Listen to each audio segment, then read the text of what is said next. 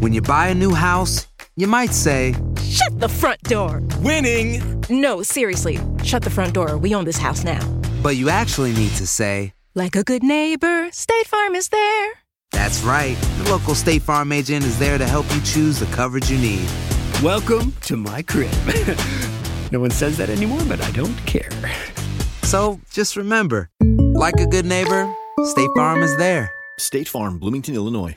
Boost Mobile tiene una gran oferta para que aproveches tu reembolso de impuestos al máximo y te mantengas conectado. Al cambiarte a Boost, recibe un 50% de descuento en tu primer mes de datos ilimitados. O, con un plan ilimitado de 40 dólares, llévate un Samsung Galaxy A15 5G por $39.99. Obtén los mejores teléfonos en las redes 5G más grandes del país. Con Boost Mobile, cambiarse es fácil. Solo visita boostmobile.com. Boost Mobile, sin miedo al éxito. Para clientes nuevos y solamente en línea, requiere AroPay. 50% de descuento en el primer mes requiere un plan de 25 dólares al mes. Aplican otras restricciones. Visita boostmobile.com para detalles. Si no sabes que el Spicy McCrispy tiene Spicy Pepper Sauce en el pan de arriba y en el pan de abajo, ¿qué sabes tú de la vida? Para, pa, pa, pa. Univision Audio. Enigma sin resolver es un podcast para mayores de edad. Algunos radioescuchas pueden encontrar el contenido del programa ofensivo. Se recomienda la discreción del radioescucha, especialmente para menores de edad. Soy enigmático.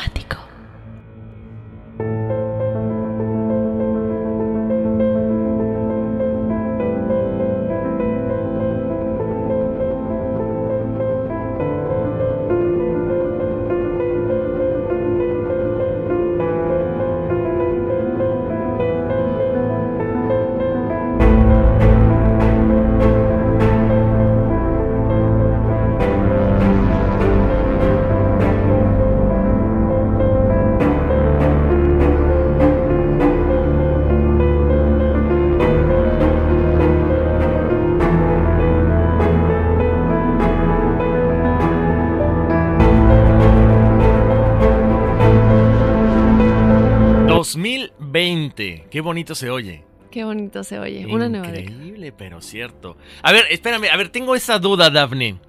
Eso de es la nueva década. Otros dicen que apenas iniciamos. Otras personas dicen que la década inicia cuando acaba este 2020.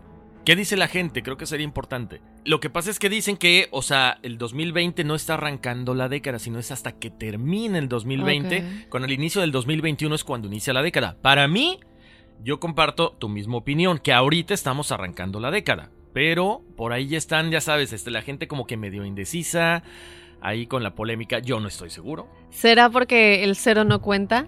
O Quiero sea, pensarlo así. empieza desde el 1. Ajá. Yo también creo que inicia la década desde ahorita, entonces desde mi punto de vista es el inicio de muchas cosas, mucha gente ya veíamos en sus redes sociales, no solamente ya, ya vemos que siempre la gente pone lo que le lo que pasó en el año, ¿no? Mes por mes. Y esta vez la gente ponía desde el 2010, 2011, 2012 y todo lo que realmente esa década significó para ellos.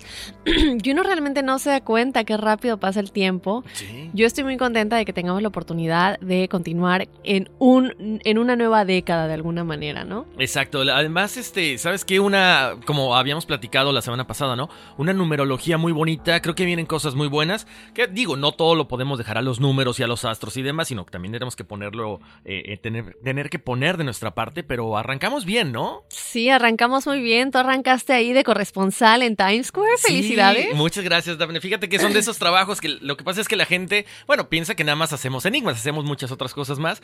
Y ese día me llamaron de pronto para, para cubrir eh, con Televisa, precisamente este enlace, y dije, pues vámonos, vámonos, y nos la pasamos muy bien, ¿eh? Qué padre. ¿Y Muy cómo padre. estaba Times Square de locos? No, no, no. ¿Sabes qué? Fue curioso porque yo estuve aquí desde la mañana, vino una prima de México, me junté con ella y su familia, entonces yo me regresé a New Jersey como eso de las 4 de la tarde, era una locura, no podías caminar por Times Square. Entonces cuando me dicen, oye, vete ahorita como a las 9 más o menos de la noche para llegar aquí a las 10, no, eso era una locura. Bueno, traías el pase de prensa y todo lo que tú quieras, pero sí fue complicadito entrar. Me imagino. Muchísima gente. Cuando traes el pase de prensa y todo es más fácil. Pero aún así, acercarte, porque los policías se ponen bien pesados, ¿eh? Digo, es su trabajo. Aunque traigas que el pase. Aunque traigas el pase y todo, te dicen, espérate tantito, espérate tantito, hay mucha gente, espérate tantito, dame cinco minutos, ahorita, ahorita, ahorita. No, no, o sea, llegas así. Rayando el... ¿Y el pase cómo te lo mandaron así de México o cómo? No, lo que pasa es que, bueno, ahí, ahí te va. Eh, Marisa Céspedes, que es la corresponsal eh, base de aquí de, de la parte de Nueva York, ella estaba de vacaciones. Entonces, el camarógrafo es el que tiene el otro pase. Oh, Entonces. Alejandro vive por mi casita, ahí cerquita, ahí en, en- en New Jersey. Entonces dijo, pelón, paso por ti, vámonos. Entonces así como que va y Ah. arrancas. Súper. Sí. Qué padre. Yo me dormí bien temprano, me dormí como a las diez y media y me desperté, me acuerdo exactamente, a las 12.10. Me desperté por el ruido de las bombas, de los fuegos artificiales. Claro. Pero Horacio duró, yo dije, bueno, ahorita ya va a parar porque a las 12 de Año Nuevo ya va a parar, ¿no? Ya son 12.10. Te juro que no paró como hasta las 12.40, pero ¿Cómo sin parar. Y yo dije, ¿es de Times Square? Porque digo, sí se llegaría a escuchar. Bueno, me imagino, no estoy segura si se Es el llegaría a eco, yo creo que sí. No sé, pero en todo Manhattan creo yo, porque que yo no pude, yo dije, ahorita se va a acabar que no me quedé despierta como hasta las 12:40 porque no paraba, no hay ta ta, ta ta ta ta ta ta sin parar y yo nada más pensaba en los pobres perritos y los sí, animalitos. pobres animales. No, no, no, muy cierto. Ahora te digo una cosa, Dafne, ahorita que mencionabas el, tema de esta de este eh, de esta ocasión, yo me ponía a pensar, entre tanta gente puede alguien desaparecer. O sea, yo no, yo no me arriesgaría a llevar a mi hijo o a alguien, a un niño mucho más pequeño. O sea, ¿qué pasaría si de pronto desaparece tu hijo, tu pareja, tu lo que sea, tu familiar ahí? Porque Sí. estás hablando que es un montón de gente. Ojo, eso platicábamos en- ese día en el, en el enlace. Son 100 mil personas las que están congregadas ahí, ahí, ahí, ahí, en esas calles. Pero es un millón el que está este, alrededor de todo Times Square. Sí, no, sobre todo los turistas que vienen de otros países, ni siquiera de otros lugares en Estados Unidos, de otros países eh, que vienen en familia y que dicen, bueno, Año Nuevo en Times Square. ¿Qué es, Nuevo- ¿Qué es Año Nuevo en Nueva York? Tener que ir a Times Square, pero porque se ve muy padre en las películas, pero oh, no, es todo lo contrario, es horrible, creo yo, yo la verdad es que no. Eh, si quieres ir al baño no te puedes mover, o sea, te tienes que aguantar, o ahí en tu vasito, no sé, pero esas familias que vienen con niños desde Europa u otros países de Latinoamérica, eh, imagínate que alguien se pierde, ni siquiera estás en tu lugar, en tu país, en tu ciudad, ¿no? Entonces sí, si viajan a Nueva York para, para Año Nuevo el próximo año, tener mucho cuidado con eso, ¿no? Sí, no, no, mucho, mucho cuidado porque es este mucha gente y a pesar de que hay mucha seguridad, a lo mejor de que puedes encontrar a tu a, a esa persona que esté perdida o de repente que ya la dejes de ver con- porque están con la policía, sí te da miedo. A mí sí me da miedo. O sea, yo creo que nunca me había engentado tanto. Sí. Pero bueno, no. pues ahí está. No, aparte, eh, yo me acuerdo que igual cuando dije ya se van a acabar las, las bombitas y todo eso, antes de irme a dormir otra vez, cuando ya se habían acabado, puras ambulancias, escuchaban las sirenas por todos lados y nada más te quedas pensando en tu cama preguntándote, ¿a dónde van? ¿Quién le está pasando mal ahorita? ¿Qué pasó, no? Sí, sí, es, es algo como que muy preocupante en todos los aspectos. Aparte es algo muy de, muy de Nueva York, esas ambulancias. Ah, bueno, eso sí. Yo por eso terminé días. huyendo a New Jersey. En fin, hoy Horacio, hablando de desapariciones, el tema de hoy está buenísimo. Es un tema que creo yo que cada una de las personas de las que vamos a estar hablando, y no estamos cubriendo tantas misteriosas desapariciones de las que podríamos hablar, que igual ya podremos en otros episodios, eh, son desapariciones que se quedan sin resolver, pero que además, después de buscar respuestas por todos lados, por todas las teorías posibles, por todo lo que pudo haber sucedido en pequeñas esquinitas de esa teoría conspirativa, no encontramos la respuesta. Entonces, como dije, independientemente de que cada uno de estos casos tal vez merezcan un episodio propio, vamos a hablarles un poco de todos ellos, que de verdad son misteriosas desapariciones que te dejan preguntándote qué pasó con esta persona. Exacto, fíjate que cuando estaba leyendo este el, script, eh, Daphne, cuando estábamos investigando, yo digo, esta gente puede tener un corazón tan frío para estar viendo desde atrás.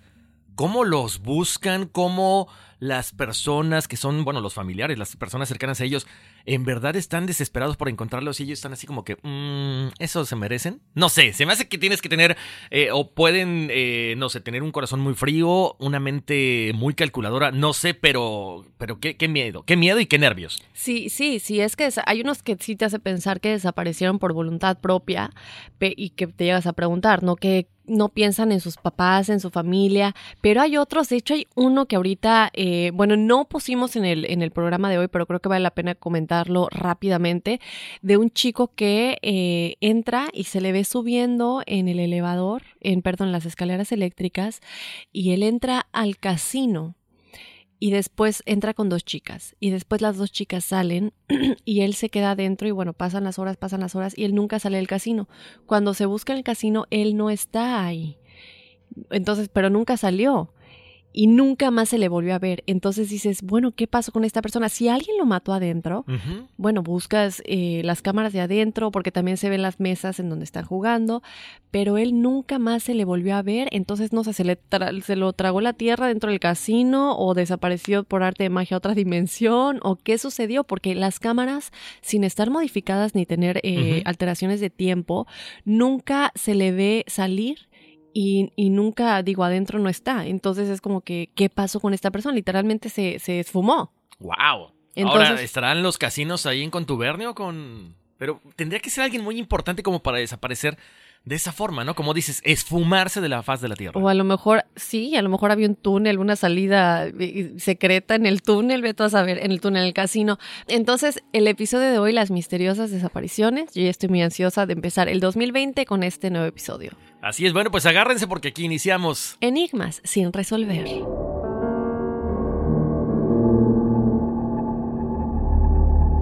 Personas que han desaparecido sin dejar rastro alguno y sin que las personas buscando por ellos puedan entender qué fue lo que pasó, salen a la luz cada nuevo día. Casos misteriosos en los que pareciera que simplemente se los tragó la tierra. Muchas teorías se han explorado cada vez que se han analizado individualmente cada uno de estos casos, llegando incluso hasta teorías que hablan de viajes en el tiempo, agujeros negros dentro de nuestro planeta, los ovnis, la Tierra hueca y más. Existen personas que han sido vistas por última vez en cámara, entrando a un lugar para nunca salir, y sin encontrarse en los interiores del lugar al que entraban. Gente que se ha estacionado de igual manera enfrente del ente de una cámara pública para nunca vérsele salir del carro, y sin embargo, no estar dentro de él. Pero también existen desapariciones de personas a las cuales jamás se ha podido concluir qué le sucedió aún teniendo sospechosos a la vista. En el episodio de hoy estaremos hablando de casos de famosas desapariciones sin resolver.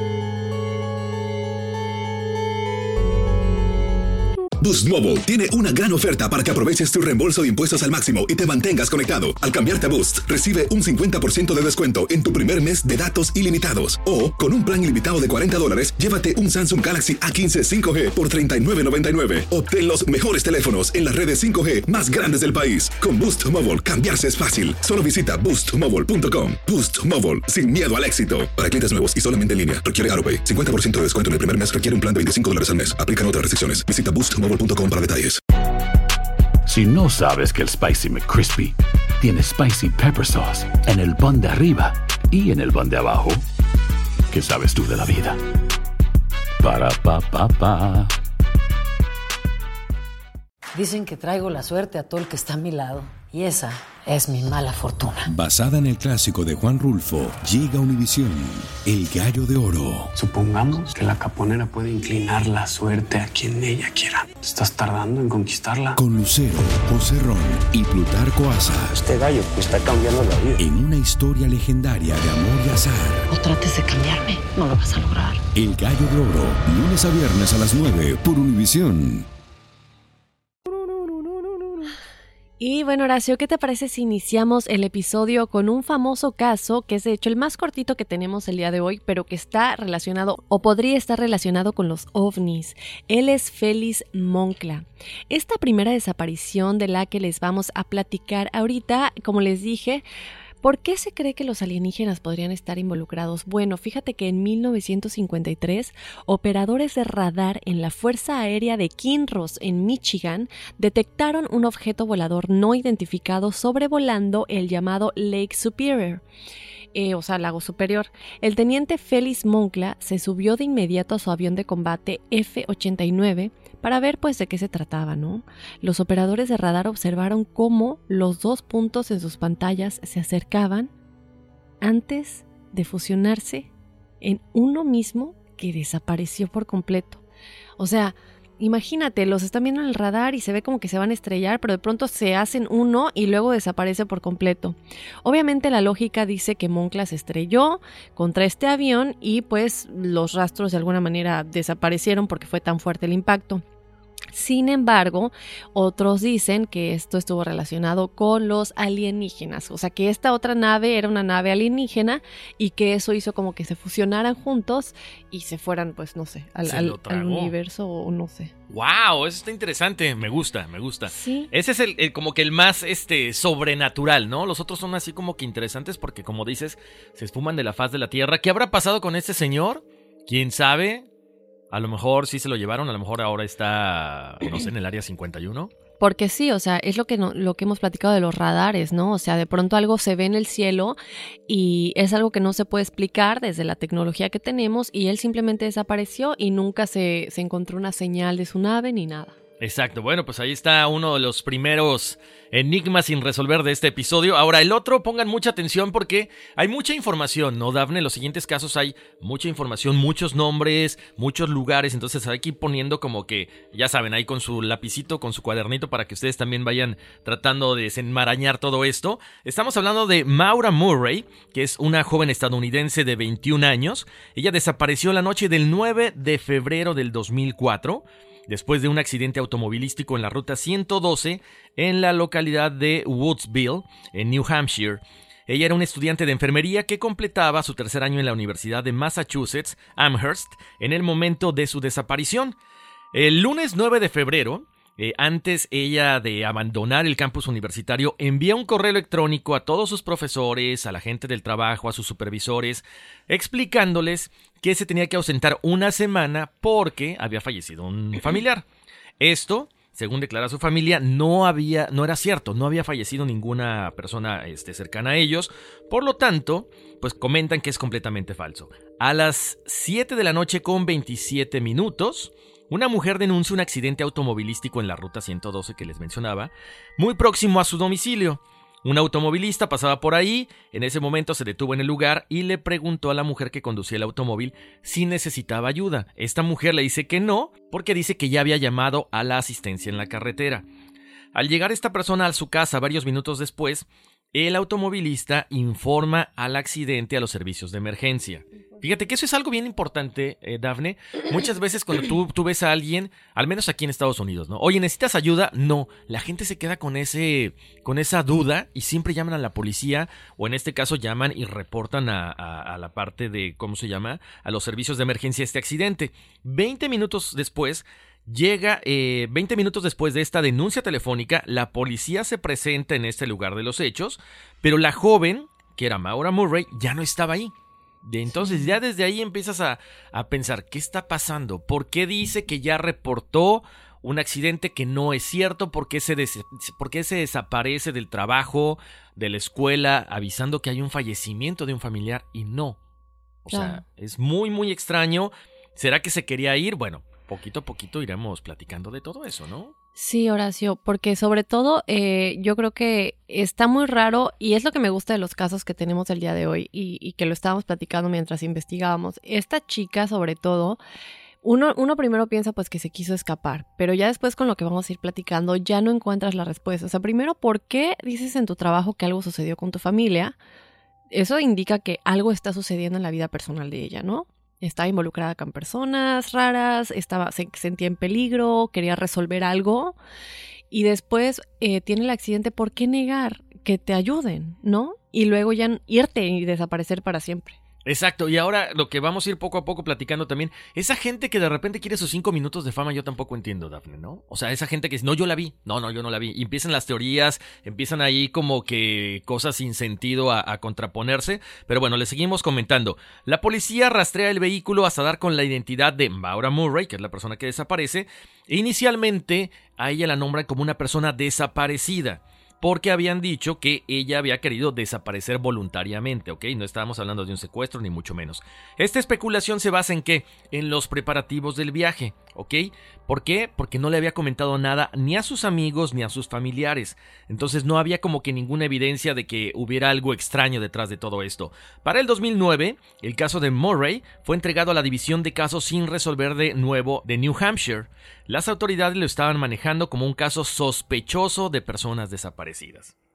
En los años posteriores a esta desaparición de Murray, su caso recibiría mucha atención de los medios de comunicación como 2020 y Disappeared, y también generaría especulaciones significativas en foros de Internet, algunos con teorías que iban desde el secuestro hasta la desaparición voluntaria, y ya recientemente en el 2017 el caso fue objeto de una serie documental del canal Oxygen, o, u Oxígeno, que describía su desaparición como el primer misterio del crimen de la red social, pues se había producido pocos días después de lanzarse Facebook.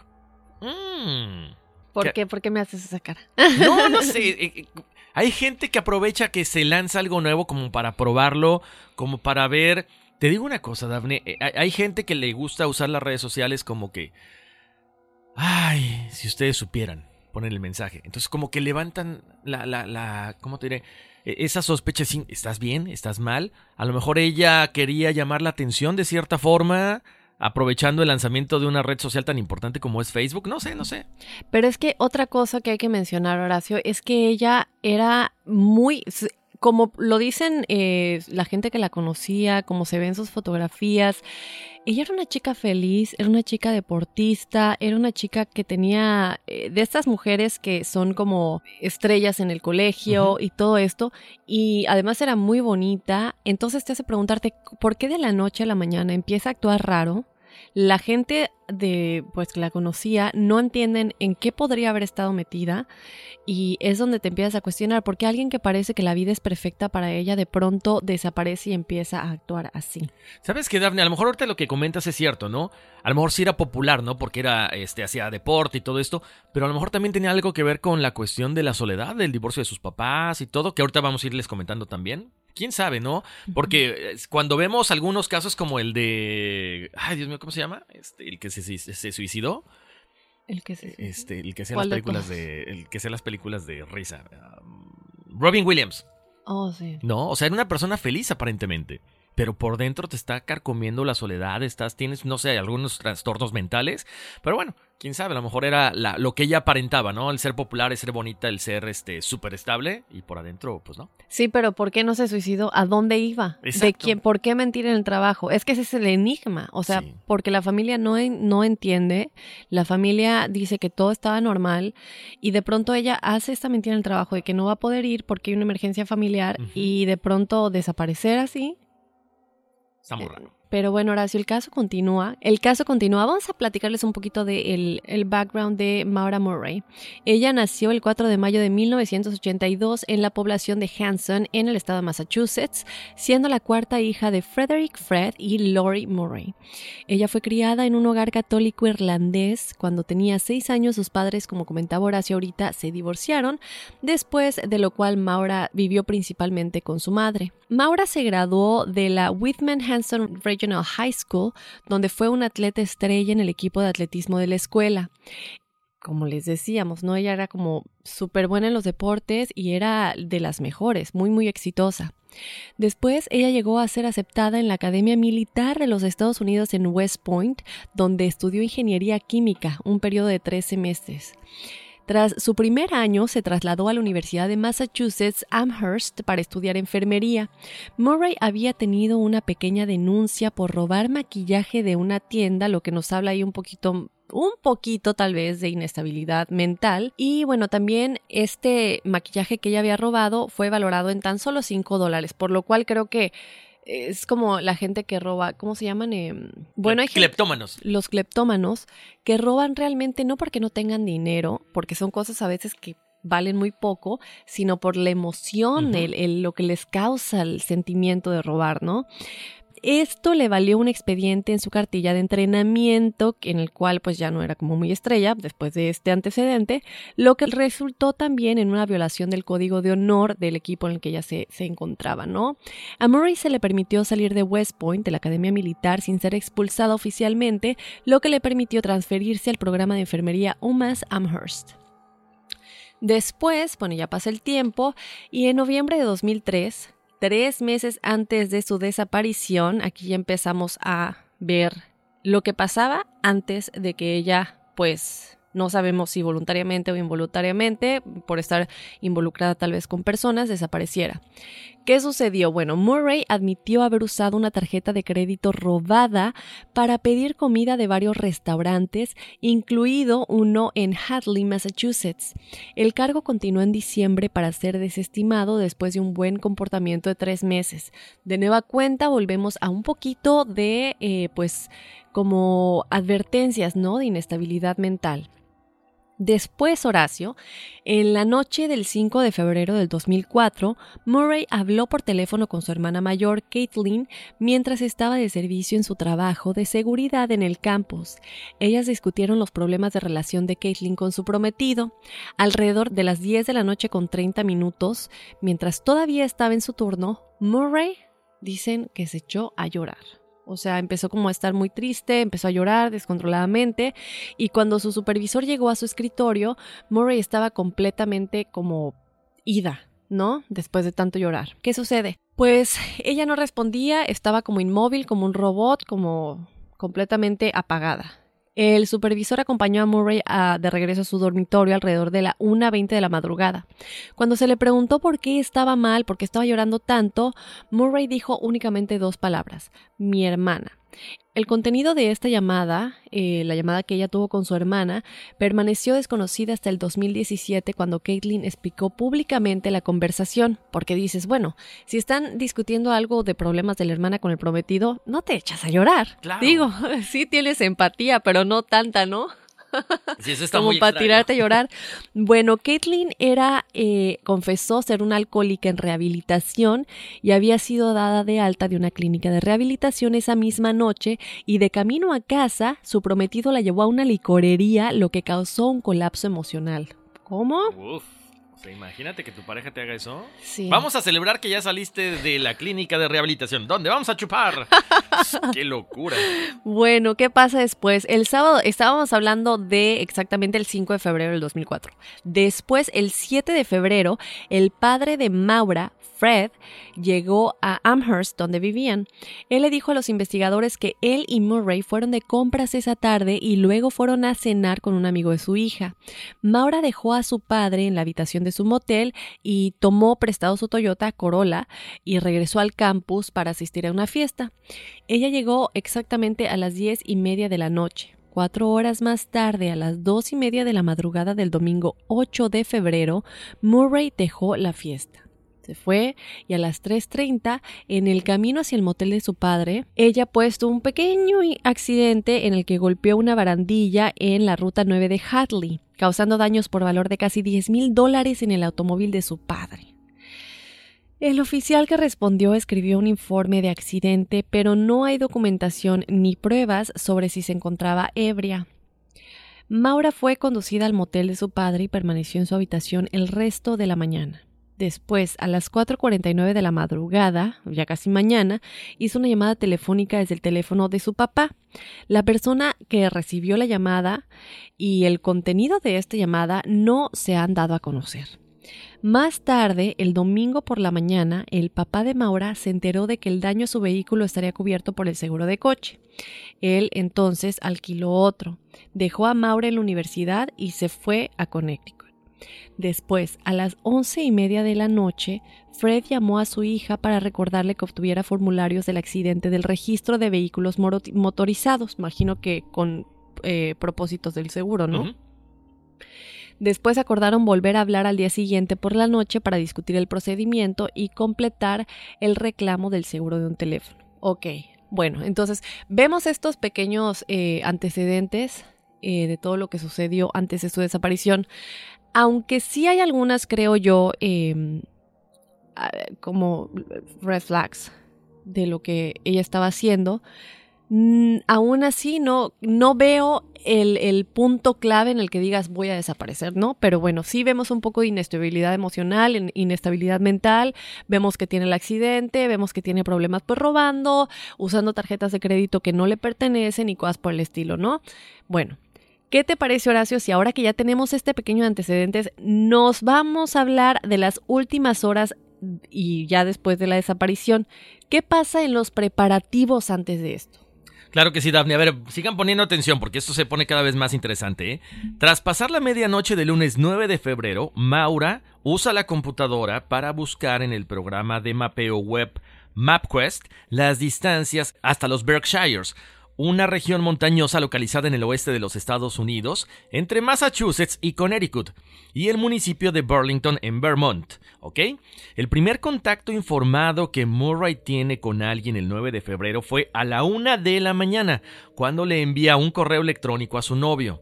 Y dice así: Recibí tus mensajes, pero sinceramente no tenía ganas de hablar con nadie. Prometo llamar hoy. Mm, dijera Daphne, ahí hay un red flag. ¿eh? ¿Qué tal? Bueno, también hizo una llamada telefónica para preguntar sobre el alquiler de un condominio en la misma asociación de condominios de Bartlett, en New Hampshire, en el cual su familia ya había estado de vacaciones en el pasado. Estos registros telefónicos indican que la llamada duró tres minutos. El propietario no alquiló finalmente el condominio a Murray, ¿ok? A la 1.13 de la mañana, Murray llamó a un compañero de enfermería por razones no aclaradas. ¿Por qué no aclaradas? No sabemos por qué. Posteriormente, 10 minutos, 11 minutos después, a la 1.24, Maura envía un correo electrónico a un supervisor del trabajo de la Facultad de Escuela de Enfermería, avisándole, lo que ya les habíamos comentado, que iba a estar fuera de la ciudad más o menos por una semana debido a que había eh, fallecido un familiar, cosa que después su familia corroboró y diciendo que era falso, que no había ningún fallecimiento de parte de nadie. También dijo que contactaría con él cuando regresara. A las 2.05 de la mañana, Murray o Maura llamó a un número que proporcionaba información registrada sobre la reserva de hoteles en Stove, en Vermont. La llamada duró aproximadamente 5 minutos. A las 2.18 telefonea otra vez a su novio y tras no poder hablar con él, dejó un mensaje de voz prometiéndole que hablaría con él más tarde. Ok, ¿Qué está pasando, Dios mío? Es que, ¿por qué está haciendo todo esto? No lo entiendo. Sí, o sea, es una línea de tiempo así como que muy rara, son pocos minutos, eh, no sé, está todo tan bien planeado de repente para mí, Daphne. Eh, misteriosamente le marcas a las 2 de la mañana al novio, no te contesta, o sea, llamas a un condominio donde estuviste con tu familia, no sé, está muy extraño, muy, muy extraño. Pero bueno, el chiste es ir, ya saben, haciendo toda esta línea de tiempo y atando cabos, ¿no? En el automóvil, Maura empacó ropa, chéquense, artículos de tocador, libros de texto universitarios, o sea, como que ni al caso, como para que, de, para que despistar al enemigo, quién sabe, y píldoras anticonceptivas. Cuando su habitación fue registrada más tarde, la policía del campus descubrió la mayoría de sus pertenencias empacadas en cajas y los cuadros y adornos de la pared descolgados. O sea, no quedaba claro muy bien si Maura los había empacado ese día o qué día exactamente, pero a partir de ese momento la policía afirmó que había tenido que ocurrir entre el domingo por la noche y el lunes por la mañana. ¿Ok? Para las 3 de la tarde con 30 minutos, Maura condujo fuera del campus en su Saturn Sedan negro de 1996, o sea, un carrito ya viejito. No fue a sus clases al suspenderse estas por una fuerte tormenta de nieve. ¿Ok? A las 3.30 ella sale, ¿ok? Ubíquenle. A las 3 con 40 minutos, Maura retira 280 dólares de un cajero automático. Y aquí sí hay imágenes del circuito cerrado del mismo, donde mostraban que estaba sola cuando estaba sacando el dinero de la, del banco, ¿ok? Del ATM. En una licorería cercana, Maura compra alrededor de 40 dólares en bebidas alcohólicas, incluyendo Bailey's Irish Cream, vodka, Calúa y una caja de vino Francia, ¿ok? También las imágenes del establecimiento confirmaron que se encontraba sola cuando realice estas compras. O sea, hasta ahí todo, todo va tranquilo.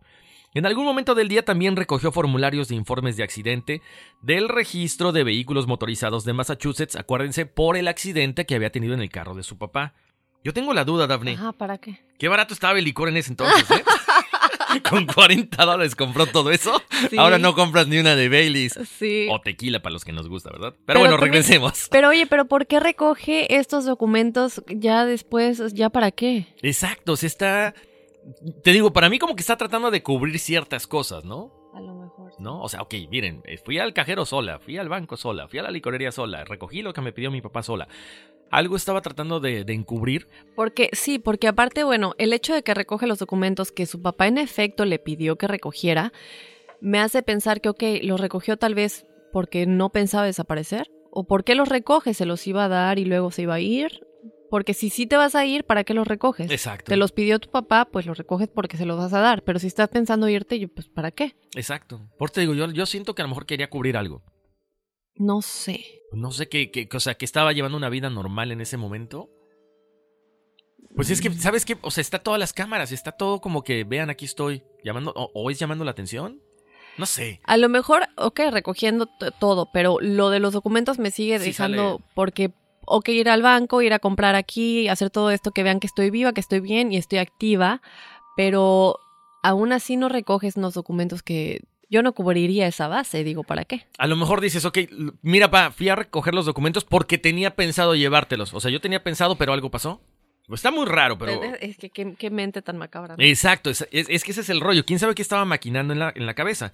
En un momento indeterminado entre las 4 y las 5 de la tarde, Maura abandonó Amherst, presumiblemente por la interestatal, por la carretera 91 Norte, llamó para revisar su correo de voz a las 4.37 horas, y esta es la última actividad registrada en su teléfono celular. Hasta la fecha no hay indicios de que informase a nadie de su destino, ni tampoco hay evidencias de que hubiera algo exactamente planeado para ver a dónde iba. Qué raro. Esto fue el 9 de febrero y la última, como dices, fue a las 4.37. Fue la última actividad registrada. Ok, bueno, ¿qué pasa después, Horacio? Tin, tin, tin. Bueno, ya vimos un poco el antecedente de Maura. Ya vimos lo que sucedió momentos antes de la desaparición. Ahora vamos a hablar de la desaparición. Nada más para recapitular, recordemos que la última actividad del móvil fue a las 4.37. A las 7.27 de la noche se reporta el accidente de tráfico que nos habías platicado. Como les dijimos, vamos a recordar, un Saturn Sedan de segunda generación idéntico al que conducía Maura fue el que fue involucrado obviamente en este accidente. Algún tiempo después de las 7 horas de la noche, una residente de Woodsville, New Hampshire, escuchó un fuerte golpe fuera de su casa. A través de su ventana pudo ver un automóvil que se había salido de la calzada y había impactado contra el banco de nieve a lo largo de la ruta 112, también conocida como Wild Amonosuk Road. El vehículo apuntaba hacia el oeste en el lado oeste de la carretera. La mujer telefonó al departamento del sheriff del condado de Grafton a las 7.27 horas para reportar el accidente, ¿no? Según el registro del 911, Horacio, la mujer afirmó haber visto a un hombre fumando un cigarrillo dentro del automóvil. Lo cual ya empieza raro, ¿no? Porque se supone que es el automóvil de ella, que hace un hombre ahí. Sin embargo, más tarde declaró que no había visto un hombre ni a una persona fumando un cigarrillo, sino que había visto lo que parecía ser una luz roja que brillaba desde el interior del automóvil, posiblemente la de un teléfono móvil. Aproximadamente al mismo tiempo, otro vecino vio el auto y alguien caminando alrededor del vehículo. Hubo un tercer testigo del accidente, un conductor de autobús escolar que regresaba a casa de realizar su ruta. Aquí viene lo que nos contaba Horacio. Él notó que la joven no estaba sangrando ni estaba visiblemente herida, sino que estaba muy fría y estaba temblando, ¿no? Se ofreció a llamar a la policía, como nos decía Horacio, y ella le dijo que no, que estaba bien, que por favor no llamara a la policía. Pero esto además, no solamente con que no, no te preocupes, estoy bien, sino que ella le estaba suplicando de que por favor no llames, por favor, ¿no? Como si estuvieras ocultando algo, no sé. Y le aseguró que ya había llamado a la Asociación Americana del Automóvil, pero ellos no tuvieron eh, pues registros de ninguna llamada, ¿no? O sea que ella nunca los llamó realmente. Sabiendo que no había cobertura en el área, el conductor del autobús continuó hacia su casa, su ruta normal, pero ahí, ya que llegó a su casa, llamó a la policía. Su llamada fue recibida por el departamento del sheriff a las 7.43 horas de la noche. Notó que varios vehículos pasaban por la carretera antes de que llegara la policía. Otro residente local que conducía a su casa desde el trabajo afirma que pasó por la escena alrededor de las 7.37 horas y vio un vehículo SUV SUV de la policía estacionado cara a cara con el automóvil de Maura. Se detuvo brevemente, pero no vio a nadie dentro o fuera de los vehículos y decidió continuar a su casa. La afirmación de este testigo contradice el registro policial oficial, que llegó nueve minutos después. O sea, a ver, a ver, a ver. ¿Dónde estaba la policía y Maura entonces? Exacto, aquí es donde te pones a pensar, ¿será que la policía estuvo involucrada? ¿O cómo? ¿Será que a lo mejor el policía se quiso aprovechar de ella y la mató? Porque estamos hablando que, ok, estamos, no, espérate, no.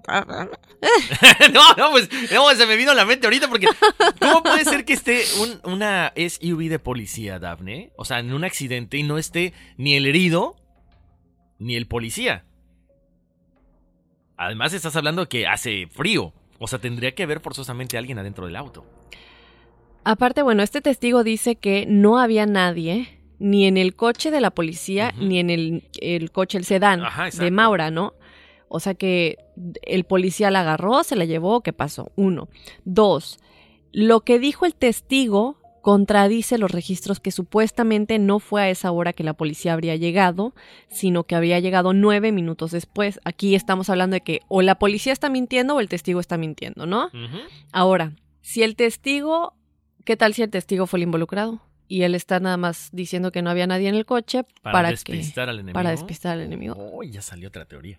Después, a las 7:46 horas de la noche, se supone que es cuando realmente los registros de la policía dicen que llegó. Según el registro policial oficial, a las 7:46 de la noche, este oficial de policía de Haver Hill llegó al lugar, registró la zona, pero no encontró a nadie dentro del Saturn Sedan ni en sus alrededores.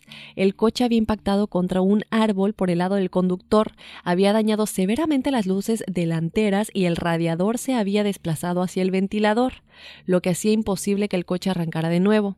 El parabrisas del automóvil estaba roto en el lado del conductor y ambos airbags, o sea, las bolsas, de aire, se habían accionado y las puertas estaban cerradas.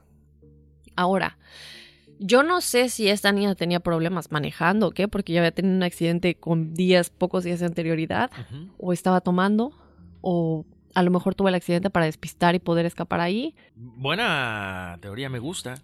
¿Por qué? Porque de repente dice, ok, choqué, desapareció, ya, alguien se la llevó. Aparte, bueno, con lo que vemos en la descripción no fue un choque cualquiera, o sea, realmente sí hubo daños. Exacto, es que sabes que esa es otra cosa, Daphne. O sea, si tú reportas un accidente, como lo, hizo la, la, mujer al principio. O sea, está reportando un accidente. Ah, es que un carro se salió de la calle. Pero aquí estás reportando un accidente bastante fuerte. ¿No? Cuando explotan las, las, bolsas de aire es porque ya hay una colisión mucho más severa. Cuando el radiador se mueve tanto, de, o sea, de tal forma, es que sí chocaste muy fuerte. Entonces, qué raro está. O sea, ninguno de los, de los testigos tiene una, una, una secuencia lógica de lo que están diciendo. Bueno, en el interior del vehículo, como en los alrededores del coche, se descubrieron manchas rojas que parecían, parecían, ser vino tinto. Obviamente se llegó a la conclusión de que no era sangre. Dentro del coche, el oficial encontró una botella de cerveza vacía, o sea que sí estaba tomando, y una caja dañada de vino Francia en el asiento trasero. Además, encontró una tarjeta de la Asociación Americana del Automóvil emitida a nombre de Murray, o sea, de Maura formularios del informe de accidentes en blanco, guantes, CDs, maquillaje, joyas, dos juegos de instrucciones de manejo de MapQuest para Vermont, el animal de peluche favorito de Maura y un libro sobre montañismo. Después faltaban la tarjeta de débito, las tarjetas de crédito y el teléfono móvil de Maura, ninguno de los cuales fue localizado o utilizado desde su desaparición. O sea que si te las llevas, te las llevas para usarlas, ¿no? Claro pero no fueron usadas. Después, más tarde, la policía informó que también faltaban algunas de las botellas de licor comprado. Ay, es que todo está muy raro. Porque mira, ¿sabes qué? O sea, el licor es, el licor falta, pero aquí hay una cerveza, cosa que supuestamente ya no compró, porque no decía que ya había comprado cerveza. Sí, es cierto, ya no había comprado cerveza. Había comprado el Calúa, el Fronzy y el, el, perdón, el Baileys y el vodka. Ajá, sí, sí es Francia. No, Francia. Francia, perdón. El vino ese de, ¿Cómo se nota que no sé de alcohol? De Tetrapac. No, no lo he tomado, pero lo he visto en las, en las vinaterías. Uy, sí. Ahí traes el tuyo, aquí no te hagas. Es pegador. Hasta en bolsa. Bueno, obviamente los medios de comunicación, como comentábamos al principio, se empiezan a involucrar demasiado en toda esta situación, ¿no? El periodista Joe McGee resumió el incidente como en una curva cerrada se salió de la carretera, su automóvil golpeó un árbol, en ese momento apareció una persona que conducía un autobús, era un vecino, él le preguntó si necesitaba ayuda. Ella se negó. Aproximadamente 10 minutos después, la policía apareció en la escena y Maura Murray se fue. Pero no se, pero aquí volvemos, o sea, la policía apareció y ella se fue. No te puedes ir con la policía ahí, no te van a dejar irte. Entonces tiene que haber un lapso de tiempo entre que era las 7:46, que se supone que ellos realmente llegaron, o el tiempo en el que el testigo los vio, en el que ella decidió irse o se la llevaron, pero también vamos a analizar un poco, chicos, y que nos ayuden aquí. ¿Qué piensan ustedes? ¿Se llevan las tarjetas de débito, de crédito? ¿O ella se las lleva? ¿Se lleva eh, el alcohol, pero deja la de... La de vino. eh, está la cerveza, se dejan joyas, o sea que, no sé, pero dejó las joyas, eh, dejó los documentos que había recogido, o se fue en urgencia y agarró lo que pudo, pero el alcohol prioridad, Exacto. no sé, está muy raro.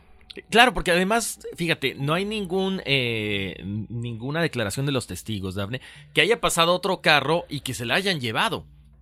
O sea, está esa, esa parte así como que muy misteriosa, como que no hay, no, no checa mucho, ¿no? Ok, estaba la SUV del policía y ella no estaba. O sea, ¿qué pasó en realidad? Ahora, aquí lo que me llama la atención es que se apega mucho a la parte del conductor del autobús escolar. O sea, que a final de cuentas es que es el que supuestamente llama a la policía, ¿no? Sí, y también yo estamos pensando, bueno, si se la llevaron, pero si se la llevaron Horacio, también, ¿por qué el comportamiento tan raro que ya había tenido días antes? Exacto. ¿Por qué mentir en su trabajo de que tenía una emergencia familiar?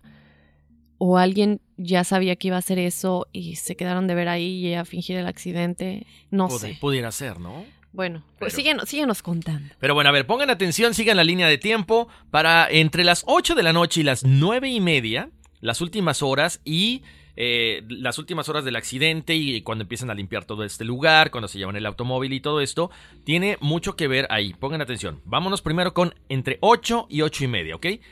Otro testigo, otro testigo ocular, un contratista que regresaba a casa desde Franconia, dijo ver a un joven moverse rápidamente a pie hacia el este por la ruta 112, más o menos a unos 6 u 8 kilómetros, al este de donde se descubrió el vehículo de Maura. Él observó que el joven llevaba jeans, un abrigo oscuro y una capucha de color claro. No lo denuncia a la policía de inmediato debido a su propia confusión de las fechas. Solo descubre tres meses después, al revisar los registros del trabajo, que había visto al joven la misma noche que Murray desapareció. Ya empieza la duda. El oficial que respondió y el conductor del autobús recorrieron el área buscando a Maura. Justo antes de las 8 de la noche, un equipo de emergencias y de bomberos llegaron para limpiar la escena. A las 8.49 el automóvil ya había sido remolcado a un garaje. Aproximadamente a las 8.30, el oficial que respondió el aviso abandonó el lugar. Un trapo que se cree que fue parte del equipo de emergencia en la carretera de esta Maura fue descubierto metido en la tubería del silenciador del Saturn. Las autoridades solo se referían a Maura como desaparecida al día siguiente, casi 24 horas después del último avistamiento confirmado de ella. Tan, tan, tan. O sea, si pones un trapo, Sí, ahora. No había una manguera, Dafne. Porque la gente que hace eso es que conectas una manguera hacia el interior del auto para eh, sofocarte con el dióxido de carbono. Ahora, dicen también que cuando tú pones un trapo, en este caso en el, en- el escape o en el silenciador, lo que, lo que provoca es que no salga, no haga combustión, entonces se apague el automóvil. Pero, ¿para qué le pondrías un trapo a un carro o a un auto que acabas de tener, donde acabas de, tener un accidente? puede pasar, eh, puedes avanzar cuando está dentro y, y se apaga eventualmente o... Es cuestión de a lo mejor de segundos, unos 30, 40 segundos. O sea, si tú pones tu carro Porque ahorita, se me lo ocurría, prendes, se me ocurría que a lo mejor alguien lo puso ahí antes de que ella se fuera y ella no se dio cuenta y se, por eso tuvo el accidente. bueno, podría ser otra, otra opción, que a lo mejor no hubiera estado completamente sellado el tubo de escape y que provocara que no hiciera combustión el, el- el combustible, valga la redundancia, y que, y que más adelante se apagara. O que no haya funcionado esto, haya tenido el accidente y descubrieron después que a lo mejor alguien la quería por ahí desaparecer. O a lo mejor lo pusieron después para despistar. A lo mejor, a lo mejor ella lo puso. A lo mejor ella lo puso para despistar, ¿no? Porque, no sé, está, está un poco raro lo del trapo. Ay, ay, ay. Bueno, pongan atención porque seguimos aquí con fechas, con horas y con la búsqueda de Maura Murray, ¿ok? La investigación inicial en el 2004 y en el 2005 con fecha de febrero a junio del 2004 dice lo siguiente. A las 12.36 horas del día siguiente, el martes 10 de febrero, se emite un informe de búsqueda para Maura. Según este informe, ella llevaba un abrigo oscuro, jeans y una mochila negra. Se dejó un mensaje de voz en el contestador automático de Fred Murray, de su papá, a las 3 de la tarde con 20 minutos, indicando que su automóvil había sido encontrado abandonado. Él estaba trabajando fuera del estado y no recibió esa llamada. A las 5 de la tarde, la hermana mayor de Murray contactó a su papá para contarle la situación. Luego contactan al departamento de policía de Haverhill y le dijeron que si a la mañana siguiente no se informaba que Maura estaba a salvo, el Departamento de Pesca y, y Caza de New Hampshire comenzaría una búsqueda. Para las 5 con 17 minutos, Maura fue referido por primera vez como desaparecida por la policía de Haverhill. Esto es el martes, ya un día después. Para el 11 de febrero, el padre de Maura llega antes del amanecer a Haverhill. A las 8 de la mañana, el Departamento de Pesca de New Hampshire, los Murray y otras personas comienzan a buscar a Maura. Un perro policía rastreó el olor de uno de los guantes de Maura, varios metros al este de donde se había descubierto su auto. Pero ¿qué pasó? Misteriosamente el perro pierde el olor, lo que sugiere que alguien llevó a Maura en un automóvil. Porque, por ejemplo, o sea, el, perro empieza a oler el guante de Maura. Sigue un camino y de repente el perro se para y ya no sabe para dónde ir. Entonces, ¿qué dice la policía? Si hubiera corrido, obviamente el rastro seguiría. La recogieron y... La recogieron. Entonces, en ese momento, el auto parte rapidísimo y el perro es que ya no encuentra el olor, el rastro de esta Maura. Es una de las teorías que ellos comentan, ¿no? Pero bueno, esto sugiere a la policía que había abandonado el área en otro automóvil, como les estaba comentando. Ya para las 5 de la tarde, el novio de Maura y sus papás llegaron a Haverhill.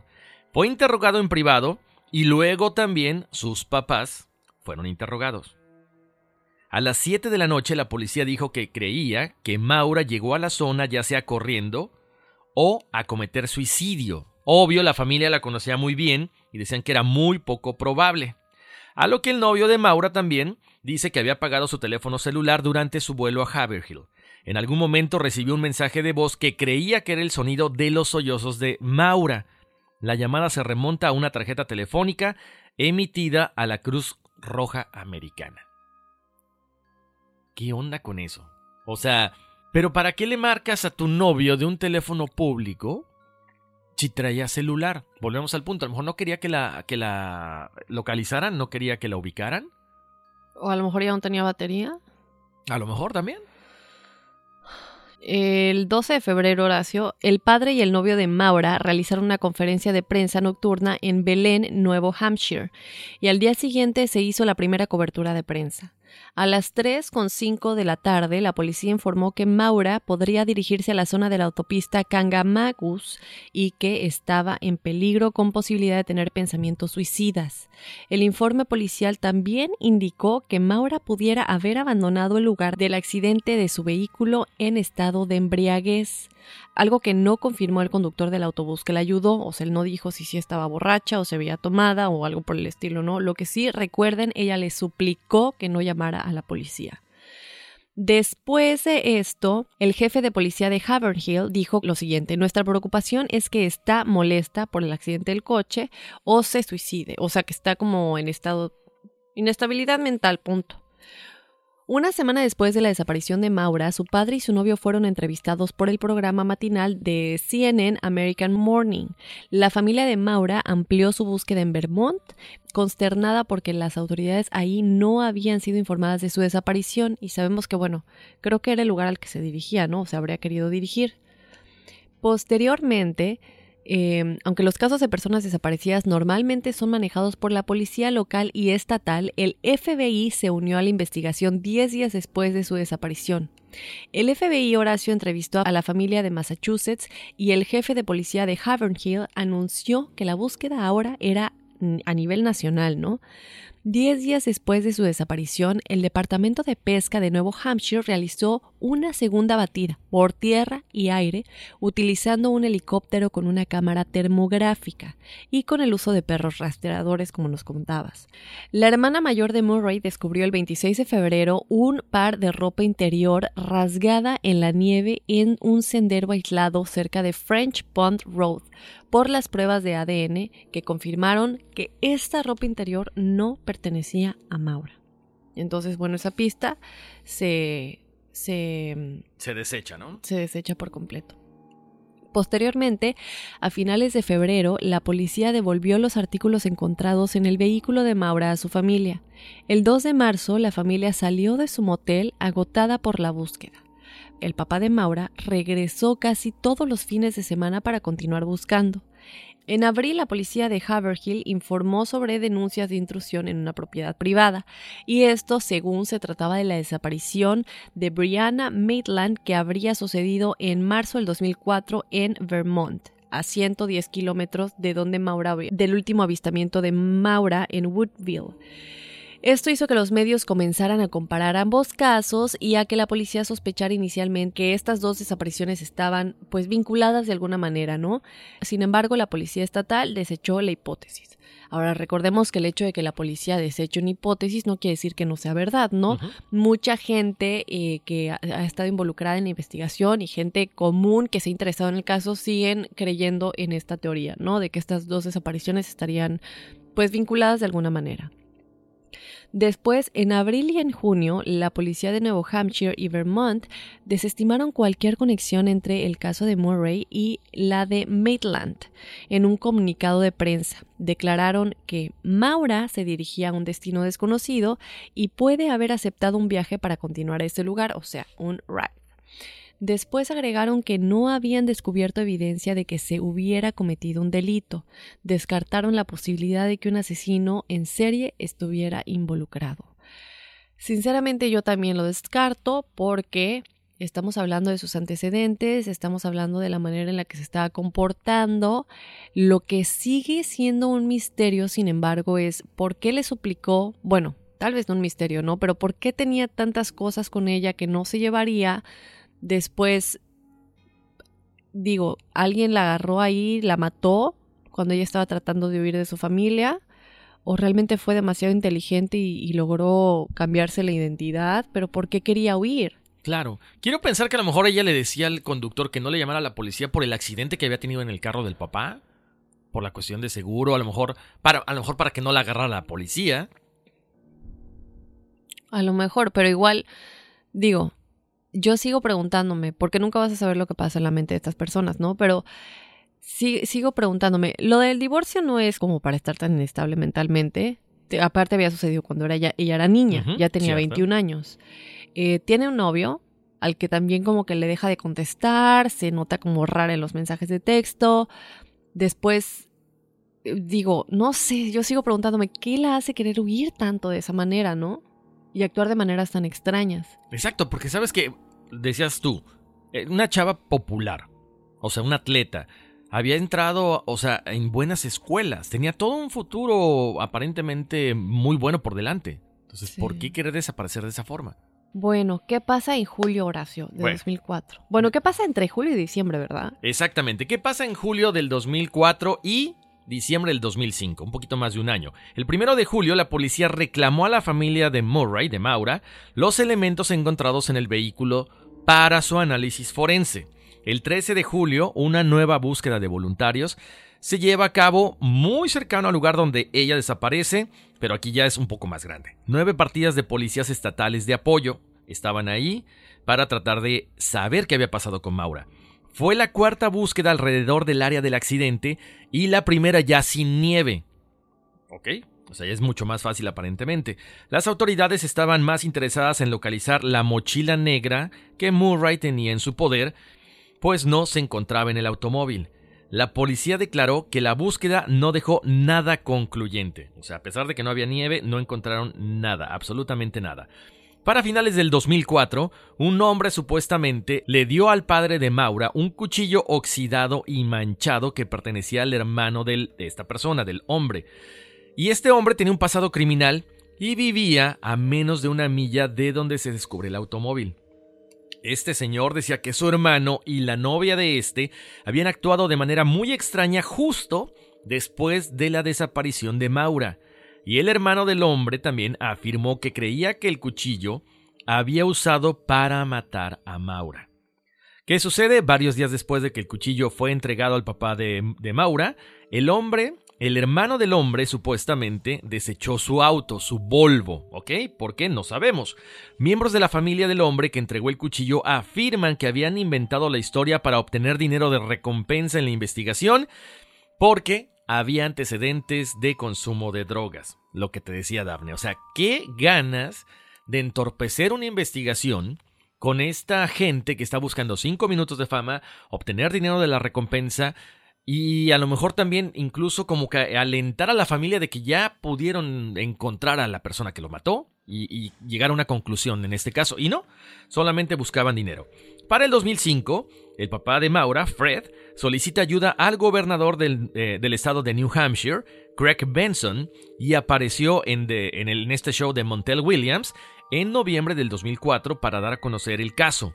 Para el 9 de febrero del 2005, en el primer aniversario de la desaparición de Maura, se celebra una especie de servicio donde se encontró el automóvil y su papá se reúne brevemente con el sucesor de Benson en el cargo, John H. Lynch. A finales de ese año, 2005, Fred presentó una demanda contra varias agencias de aplicación de la ley, con el objetivo de ver todos los archivos del caso, para el 1 de noviembre del 2005, un usuario llamado Tom Davis inició sesión en un blog online que se dedicaba a discutir la desaparición de Maura y afirmó haber visto una mochila negra, posiblemente la de ella, la de Maura, detrás de un baño de Pemmiwewasset Overlook a 48 kilómetros de Woodsville. El fiscal general adjunto principal, Jeffrey Strelsin, declaró que las fuerzas del orden conocían la mochila pero no revelaron si se habían tomado para pruebas forenses. ¿Por qué? Exacto. O, sea, tienes las pruebas, no las sometes a pruebas forenses, o sea, es como qué, como un artículo que no le das importancia. Exacto, digo que hay miles de mochilas negras, pero estamos hablando que se trataba de una igualita y que está en el área. Ahora, chicos, ya casi acabamos con este caso, pero viene algo buenísimo que es, eh, y esto lo vamos a postear. Uy, ojalá que lo podamos postear, porque yo no sé, yo vi el video, está de miedo, em, pero es, es un video que podría ser una pista de lo que le sucedió. O, o bueno, que él podría haber estado involucrado, ¿no? ¿Qué es lo que sucede? A principios del 2012, los investigadores del caso comenzaron, o sea, ya estamos hablando de que han sido años y años y la gente sigue tratando de entender qué le sucedió a Maura, ¿no? Los investigadores del caso en 2012 comenzaron a tomar nota de un usuario en YouTube llamado MR112 Dirtbag, como mochila sucia que publicó una serie de videos. Espérate, el 112 me suena. El, el kilómetro, ¿no? Si no me equivoco. Y estamos hablando de mochila sucia, que igual como que estamos hablando de una mochila igual. Bueno, este es el nombre del usuario de, que hizo los videos en YouTube. Él publicó una serie de videos en línea que algunos creían que contenían pistas crípticas sobre la desaparición de Maura Murray. Tanto su familia como los criminólogos profesionales descartaron los videos y creyeron que simplemente era una broma cruel y horrible para llamar la atención. Y estos videos, Horacio, eran de verdad súper raros. El hombre se estaba riendo. Eh, cuando se lanzó el primer video, él también estaba como que diciendo feliz aniversario, lo cual se obviamente ligaba a la fecha en la que ella habría desaparecido. Entonces, obviamente, eh, estos videos de YouTube se denunciaron y el canal fue cerrado, pero mucha gente obviamente se quedó con los videos, los grabaron y hay algunos videos que ustedes todavía pueden encontrar. Entonces, recuerden para que vean lo raro de esta persona que además está como con una luz muy oscura en él, él tiene unos lentes y se está riendo como un loco simplemente así. Está rarísimo.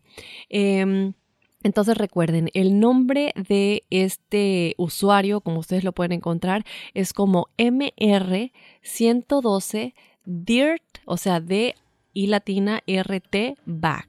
B grande A G todo junto.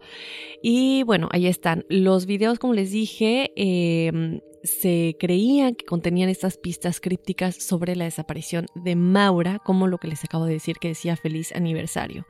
Aunque se descartó por parte de los familiares y por parte de los criminólogos, muchos usuarios en línea y mucha gente que discute la desaparición de Maura en línea y en foros de discusión siguen pensando que este hombre tuvo que ver con su desaparición. Otra cosa que también se intentó fue determinar la localización de este hombre, en donde se encontraba la ubicación de donde se habían grabado estos videos, donde se habían subido, pero no se pudo eh, encontrar nada, ¿no? Lamentablemente esto fue sin éxito. Bueno, luego en 2014, en el décimo aniversario de la desaparición de Maura, Strelzin declaró que declaró lo siguiente: No hemos tenido ningún avistamiento creíble de Maura desde la noche en la que desapareció. En un artículo, en un artículo publicado en el New York Daily News, en el aniversario de la desaparición de su hija, eh, Fred, el papá de Maura, él dijo que él ya creía que estaba muerta que había sido secuestrada la, la noche de su desaparición y que posteriormente, lamentablemente, alguien la había matado, ¿no? Y el cuerpo pues desapareció. El 9 de febrero del 2017, 13 años después, Strelzin escribió un correo electrónico a The Boston Globe expresando que el caso de Maura seguía siendo un caso abierto con periodos de actividad y a veces se vuelve inactivo. Bueno, Siempre este tipo de casos que se quedan como fríos en teoría, en teoría digo porque siempre hay gente, sobre todo hoy en día con toda nuestra, nuestra tecnología y todo esto, pues se quedan pensando qué es lo que pudo haber pasado y los que están en línea, la gente como nosotros que nos encantan los misterios, siempre buscamos respuestas, ¿no, Horacio? Siempre buscamos y hasta las hacemos de policías y las hacemos de detectives. Y mucho mejor que los reales, ¿eh? Ah, mucho mejor que los policías reales. y sacando más teorías que las que ellos tienen. No, yo creo que es parte de, ¿no? Creo que eh, tenemos esa, ese acceso a la información, Daphne. Entonces, también es más fácil cuando uno no está tan contaminado con esos casos como los mismos policías, como que uno echa a volar su imaginación y a lo mejor también por ahí uno le puede atinar. Digo yo. Sí, sí, como por ejemplo lo que platicábamos del caso de Diatlov, que fue uno de los blogueros que salió con la teoría de que a lo mejor estaban cocinando, que es una teoría que ningún criminólogo, policía, investigador habían eh, contemplado con anterioridad, ¿no? Y que para mí es una de las más creíbles, ¿no? No, y sabes que, e, exacto, porque además también estamos hablando de esos tiempos donde estaba la, la, como el extractor ese de humo, entonces pues, cuando ya lo ves dices, eh, no está tan descabellada la idea. Así es. Entonces, bueno, ya para terminar con este caso, en febrero del 2019, tras 15 años sin noticias de Maura, el padre de Maura reiteró su creencia de que su hija ya está muerta, así como sus su sospechas sobre la casa cercana a la que respondieron los perros de cadáveres, afirmando, esa es mi hija, creo yo. A principios de abril, la excavación se realizó dentro del sótano de la casa y Fred Murray había querido previamente buscar la casa, pero los propietarios de esta no cooperaron. Tras la venta de la propiedad, sus nuevos propietarios permitieron varias búsquedas de la propiedad desde febrero. La excavación realizada a principios de abril no encontró absolutamente nada, aparte de que parece ser una pieza de cerámica o tuberías viejas. Pero claro que si los, los propietarios que no permitieron que nada se buscara no se iban a ir dejando ahí lo que fuera que pudieran encontrar, ¿no? Ya sea los nuevos propietarios o quienes fueran a buscar posteriormente preguntándole a estos nuevos propietarios si sí podrían encontrar algo, ¿no? E, ese es algo que yo no entiendo, Daphne. O sea, como estás obstruyendo la justicia, la ley. ¿Por qué no cooperar y ya? Oye, me da chance de. No, no, no. Ah, bueno, que no te preocupes, gracias. O sea, por favor. Eso simplemente yo creo que significa que estás escondiendo algo. Con justa razón, sacas una orden de cateo y empiezas a excavar, ¿no? Pero, por ejemplo, cuando estás en un caso, no puedes detener a alguien a menos que tengas, aunque sea una cosa que los pueda incriminar. En este caso, puedes tener una orden de poder entrar a una propiedad privada sin tener algo que. Pues, ¿sabes qué, David? Lo que pasa es que si, si tú estás, si tú tienes tu casa, en este caso, como ellos, estás en una, en una área donde se llevó a cabo un secuestro, una desaparición ¿por qué no abrir las puertas y que adelante, que vayan a, investigar? No, claro, sí. Entonces yo creo que por ahí también como que la policía dice, bueno, hay algo extraño de que la gente no quiera. O sea, me imagino que puedes tener, eh, ejercer hasta cierto punto la ley de decir, ¿sabes qué? Tenemos, por, o sea, forzosamente, por obligación, hacer una investigación a ver si hay algo. A lo mejor no igual necesariamente eh, rascar o sacar tierra o buscar o algo, pero tiene que haber una, una, una opción para que la policía pueda cumplir con su, con su labor, ¿no? Yo creo. Sí, entonces, bueno chicos, déjenos saber qué piensan de este caso de Maura Murray. Eh, como vemos, podría estar involucrada el policía que según esto el coche estaba vacío, según el testigo. Podría estar involucrado ese testigo. Podría haber sido simplemente ella que fue muy inteligente en cómo organizó todo y cómo planeó todo para hacerlo parecer como que alguien la secuestró y, desaparecer. Tal vez cambió su identidad. Veto a saber. Eh, pero también, bueno, ¿por qué dejar todo lo que había comprado? Muchísimas cosas. Yo siento que en definitiva ella tenía un plan que a lo mejor se le salió de las manos. Exacto. O a lo mejor quizá toda la familia Daphne, ahorita se me vino a la mente, al rato de repente hacen una película de esto, piden los derechos, la familia sale beneficiada económicamente. Pero ya tardaron, ya lo hubieran hecho, ¿no? Pues bueno, a lo mejor también, exacto, también, no sé, exacto, yo creo que después de tantos años, 15 años después, ya tienen que haber hecho algo y por ahí recibido económicamente un beneficio. Es muy macabro todo esto. Pero bueno, ahí está un enigma sin resolver. ¿Qué opinan ustedes? ¿Qué opinan? ¿Cuáles son sus teorías? Que, nos cuenten ahí en las redes sociales, por favor. Oye, sí, el caso que sigue está buenísimo. Yo he visto tantos documentales y, y teorías de esta chica, pobre, pobrecilla. Yo siento que Ay, no, tan feo lo que le sucedió. Vamos a comenzar, ¿no, Horacio? Con Amy Bradley. Exactamente, bueno, pues ya eh, saquen su cuaderno, otra hoja nueva para que empiecen a anotar ahí sus líneas de tiempo. Como decía Daphne, eh, Amy Bradley, ella es una ciudadana norteamericana que desapareció mientras estaba de crucero a bordo del barco Rhapsody of the Seas a finales de marzo de 1998 a una corta edad, 23 años.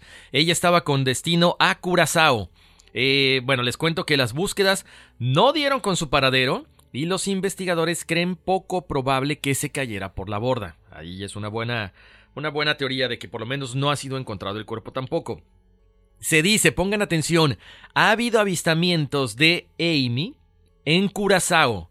En 1998 dicen unos turistas que vieron una mujer muy parecida a Bradley en una playa. Y un año después, en 1999, un miembro de la Marina de los Estados Unidos dijo que una mujer que estaba en un burdel se le acercó diciendo que ella era Amy Bradley y que necesitaba su ayuda. ¿Pero qué pasó? Pues aparentemente no pasó nada. El 21 de marzo de 1998, Amy Lynn Bradley, sus padres Ron y eh, eh o Eva y su hermano Brad se embarcaron en este crucero que les comentaba en el barco Rhapsody of the Seas y en la noche del 24 de marzo Bradley había estado bebiendo en la pista de baile del barco junto a la banda de música de este, de este crucero Blue Orchid. Uno de los miembros, Alistair Douglas, conocido como Yellow, dijo que se separó de esta Amy alrededor de la una de la mañana. Tiempo después, entre las 5.15 y las 5.30 de la madrugada, el padre de Bradley, Ron, dice que la vio durmiendo en el balcón. Cuando se levanta a las 6 de la madrugada, o sea, más o menos media hora después, ya no la encontró. Fui e intenté encontrarla. Cuando no la encontré, no sabía qué pensar, ya que no era muy del estilo Amy de marcharse y no decirles a dónde iba. Ok, Horacio, sí, me encanta este, este caso, la verdad.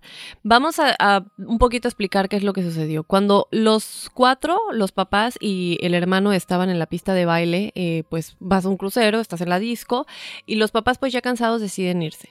El hermano y, Amy se quedan bailando y hay fotografías de ella, eh, hay un video de ella bailando con el baterista, creo, de la banda. Sí, el famoso cello que estaban obviamente aquí como aquí. Ay, Dios mío, esa juventud. Pecadores. Bueno, se veía que estaban como que en un rollo aquí. Pues, cachondón, pues. cachondón sí. Bailando y todo, ¿no? Después el hermano y ella pues deciden ya retirarse. No se le ve al, baterista salir con ella, pero como nos comentas, ella está recostada como ya descansando, tal vez un poco tomada, eh, el hermano la deja y también el hermano sale y ya no la encuentra, no solamente el papá, pero entonces es como que es un periodo de tiempo muy cortito, muy cortito en el que ella se, se cuesta en la cama, entonces algo tuvo que pasar ahí. La agarraron, la metieron en un cuarto, eh, hasta que pudieran em, en- estar en una de esas donde se estacionan como Ajá, para estar en un isla, día. claro. Em, y ahí la habrán bajado y ahí se quedó y luego el barco se fue. No sé, ahí es cuando empieza lo raro. Siguiendo con esto, les cuento. El barco estaba de camino a Curazao, en las Antillas, la última vez que se le vea a esta Amy. El barco atraca en Curazao poco después de que ella fuera declarada desaparecida. Ya saben, se llevan a cabo búsquedas extensivas por todo el barco, por el mar también, no hay ningún resultado. La Guardia Costera de las Antillas neozelandesas condujo una búsqueda de cuatro días que da por terminada el 27 de marzo. La compañía de barcos en la que Amy desapareció se hizo con un barco para que pudiera continuar la búsqueda, que decidieron parar el 29 de marzo, ¿ok? Dos días después. Bradley era una socorrista experimentada y los investigadores señalaron que no había evidencia de que se hubiera caído por la borda o de que se hubiera suicidado. Además, como dice Daphne, si hay fotos, si hay todo, pues está más complicado que pudieran haber pensado en un suicidio. Sí hubo avistamientos de esta Amy en Curazao en el 98 y 99, como les decía, cuando dos turistas canadienses dijeron haber visto a una mujer muy parecida a Amy en una playa de Curazao exactamente en agosto del 98. Los tatuajes eran idénticos a los de Amy, los cuales eran muy particulares porque ella tenía un demonio de Tasmania jugando con una pelota de básquetbol en su hombro, un sol en la espalda, un símbolo chino en su tobillo derecho y un gecko en su ombligo. También tenía un piercing en el ombligo. Un miembro de la Marina declaró haber visto a Bradley en un burdel al año siguiente, 1999. Él dijo que ella le comentó que su nombre era Amy Bradley y le rogó que la ayudara, afirmando que a ella no se le permitiría irse. A ver, ¿qué pasa con esto, Daphne? Si una persona, sobre todo un marino, con toda la experiencia del mundo, se le acerca una mujer y le dice, soy esta persona, o sea, he sido raptada o estoy aquí en un bordel contra mi propia voluntad, creo que tenía que haber avisado en ese momento, ¿no? Bueno, pues les cuento. Hubo otro avistamiento muchos años después, ya en el 2005, cuando un testigo, llamada Judy Maurer, declaró haber visto a Bradley en los aseos de una tienda en Barbados. ¿Ok? La testigo declaró que una mujer estaba en, en este baño con un grupo de hombres, los cuales le estaban amenazando si no cumplía el trato. No se sabe cuál era el trato. Una vez que se acerca a esta mujer, los hombres se van y lo primero que le dice es que su nombre era Amy, que era de Virginia, antes de que los hombres entraran de nuevo al baño y se la llevaran. En este caso, la mujer llamó a las autoridades que crearon dibujos de las apariencias de dichos sujetos. Los padres de Amy aparecieron en un episodio de Dr. Phil en noviembre del 2005. Una foto de la joven parecida a Bradley, que le fue enviada a sus padres, fue enseñada en el programa y sugiere que ella haya podido ser vendida, como decía Daphne, a la trata de blancas o prostitución. Ahorita actualmente hay una recompensa de 250 mil dólares ofrecida por la familia Bradley a cambio de información y el FBI también ofrece una recompensa de 25 mil dólares por información que ayude a encontrarla. El caso figuró en America's Most Wanted y en el programa de televisión Disappeared. Ahora, hay algo también súper interesante este caso. Eh, hay una fotografía, Horacio, no sé si ya la viste, en donde se ve a Amy, bueno, no sabemos si es Amy, pero se cree que podría ser Amy. Bueno, se ve a una mujer claramente vestida como mujer de la buena vida. Y quiero mostrarte la foto. Aquí mira. Dice, esta foto muestra a una mujer con un parecido muy fuerte a Amy Bradley. Lo estoy traduciendo, está en inglés. Y fue encontrada en un website para adultos. De igual manera, un turista la vio en la playa acompañada por dos hombres que rápidamente la empujaban. Eh, ella la identificaron con los tatuajes que traía, que como nos decías coincidían con los que Bradley tendría. En 1999, un eh, sailor, Mm, marinero. un marinero americano, declara que habló con ella en un, en un burdel y que ella le estaba rogando que la ayudara y que no se le permitía irse. Les vamos a publicar la foto en las redes sociales, pero mira, Horacio. ¿Te parece que es ella? A ver, estaba viendo las fotos ahorita.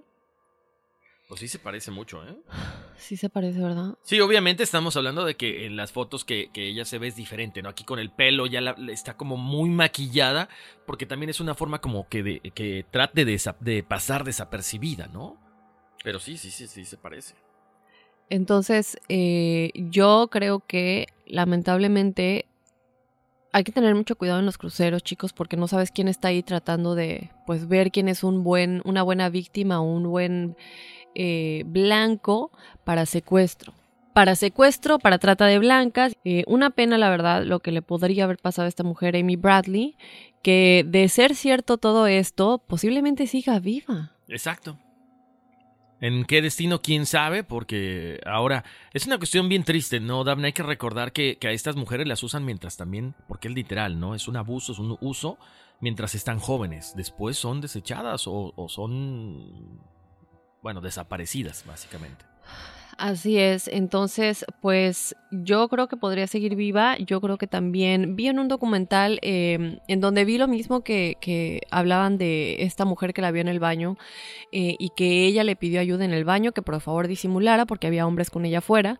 Em, pero en ese mismo documental o en otro comentaban que ella igual, eh, alguien más la volvió a ver ya mucho tiempo después, lo cual es más recientemente y que ella ya no quiere ayuda. Como que ya aceptó su vida, ya este sería peor regresar a una vida que ya no conoce, regresar a una familia que ya no conoce y todo esto, ¿no? Entonces, pues sí han sido muchos años y es una vida completamente diferente a la que tenía, la única que he conocido por años, entonces a lo mejor ya Exacto, además sabes que no solamente es el abuso físico, sino el, el abuso psicológico que las llegan a, formar de cierta forma como un robot, un lavado de cerebro, literalmente, que dicen, es que esto es lo que me merezco. Entonces ya salir de esta situación para mí ya no es normal. Prefiero quedarme aquí a regresar y ser objeto pues de señalamientos o a lo mejor eh, hasta fama. Porque quieras o no, la gente la va, la va a querer entrevistar, la gente va a querer que haga un libro, que haga una película, que haga algo. Y esto podría ser mucho más contraproducente, ¿no? De la vida que ya normalmente llevan. Sí. E, es una pena. Y bueno, si ustedes tienen alguna otra teoría con respecto a lo que le sucedió a Amy Bradley, eh, pues que nos lo dejen saber en el promocional, en donde pusimos todas las fotos de los casos de los que estamos platicando. Pueden ver la fotografía en la que supuestamente eh, podría ser ella, ya como una mujer de la vida galante. Entonces, que nos dejen saber qué piensan. Oye, Horacio, este caso del que les vamos a platicar ahorita, a mí me tiene de verdad hasta el día de hoy. Creo que es el que más me interesa. Me sorprendiste, ¿eh? Me sorprendió el video. Está impresionante, de verdad. Y todo lo que pasaba con anterioridad. Y hay muchos casos así, es que hay tantos casos chicos de los cuales no les estamos hablando, pero son casos muy parecidos que no entiendes qué pasaba con el individuo y por qué literalmente como que se los tragó la tierra. Bueno, en este caso les estamos platicando del chico alemán Lars Mittank. Él era un joven de 28 años que desapareció el 8 de julio de 2014 cerca del aeropuerto de Varna de dicha ciudad en Bulgaria. Cuando desapareció, mi tank estaba de vacaciones en Golden Sands, en una zona costera del país, donde estuvo involucrado en una pelea y recibió daños en la zona del oído. Ahorita les vamos a platicar con detalle cómo fue la pelea y qué pasó exactamente, qué es lo que dicen los amigos que estaban con él. Bueno, esto, esta pelea le causó un pequeño daño en el oído, lo que impidió que tomara el mismo vuelo que sus amigos de regreso a Alemania, pues ya sabemos por la presión que causa la altura y todo esto. Y bueno, entonces ellos se fueron y él se quedó en el país, en Bulgaria, para ser atendido antes de poder volar. Se vio a Mitang actuar de manera extraña mientras estaba solo en Bulgaria y días después desapareció en el bosque alrededor del aeropuerto de Varna por razones desconocidas. Pero hay video, chicos, ahorita les vamos a platicar y lo pueden checar también en nuestras redes sociales. La desaparición sucedió el 30 de junio de 2004. Lars Mittank, como les dije ya de 28 años, viajó al balneario de Golden, Sands de vacaciones con un grupo de amigos. El 6 de julio de 2014, Mittank se peleó con cuatro hombres después de un desacuerdo sobre el partido de fútbol que estaban viendo en un bar. pues sí había alcohol involucrado y todo esto, y bueno, un desacuerdo y se, se calentaron los, los ánimos, ¿no? Mi tanque era fanático de Werder Bremen y tenía diferencias con otros turistas, presuntamente alemanes, que eran fanáticos de Bayern Múnich. O sea, es decir, haz de cuenta que en un bar aquí están peleando contra el América y Pumas y se ponen a pelear mexicanos, ¿no? A ver quién es mejor. La pelea lamentablemente terminó con mi tank sufriendo de un tímpano roto por un gran golpe que recibió pues en esta parte, no en el oído. Al final de su viaje, debido a este problema, como ya les dijimos, los sanitarios le, le, aconsejaron que no tomara el mismo vuelo de regreso a Alemania que estaban tomando sus amigos por la presión durante el vuelo y le recetaron un antibiótico llamado cefuroxima y luego lo remitieron a un hospital. Sus amigos querían quedarse con él, pero mi tank insistió en que estaba bien solo. Además, unos de sus amigos también tenían que regresar al, al, trabajo, como habían comentado en algunas entrevistas. Mi tank se quedó entonces en Bulgaria, sin sus amigos, y se registró en un hotel, pues, eh, en otro lugar del que se había estado hospedando con sus amigos porque ya no tenía tanto dinero.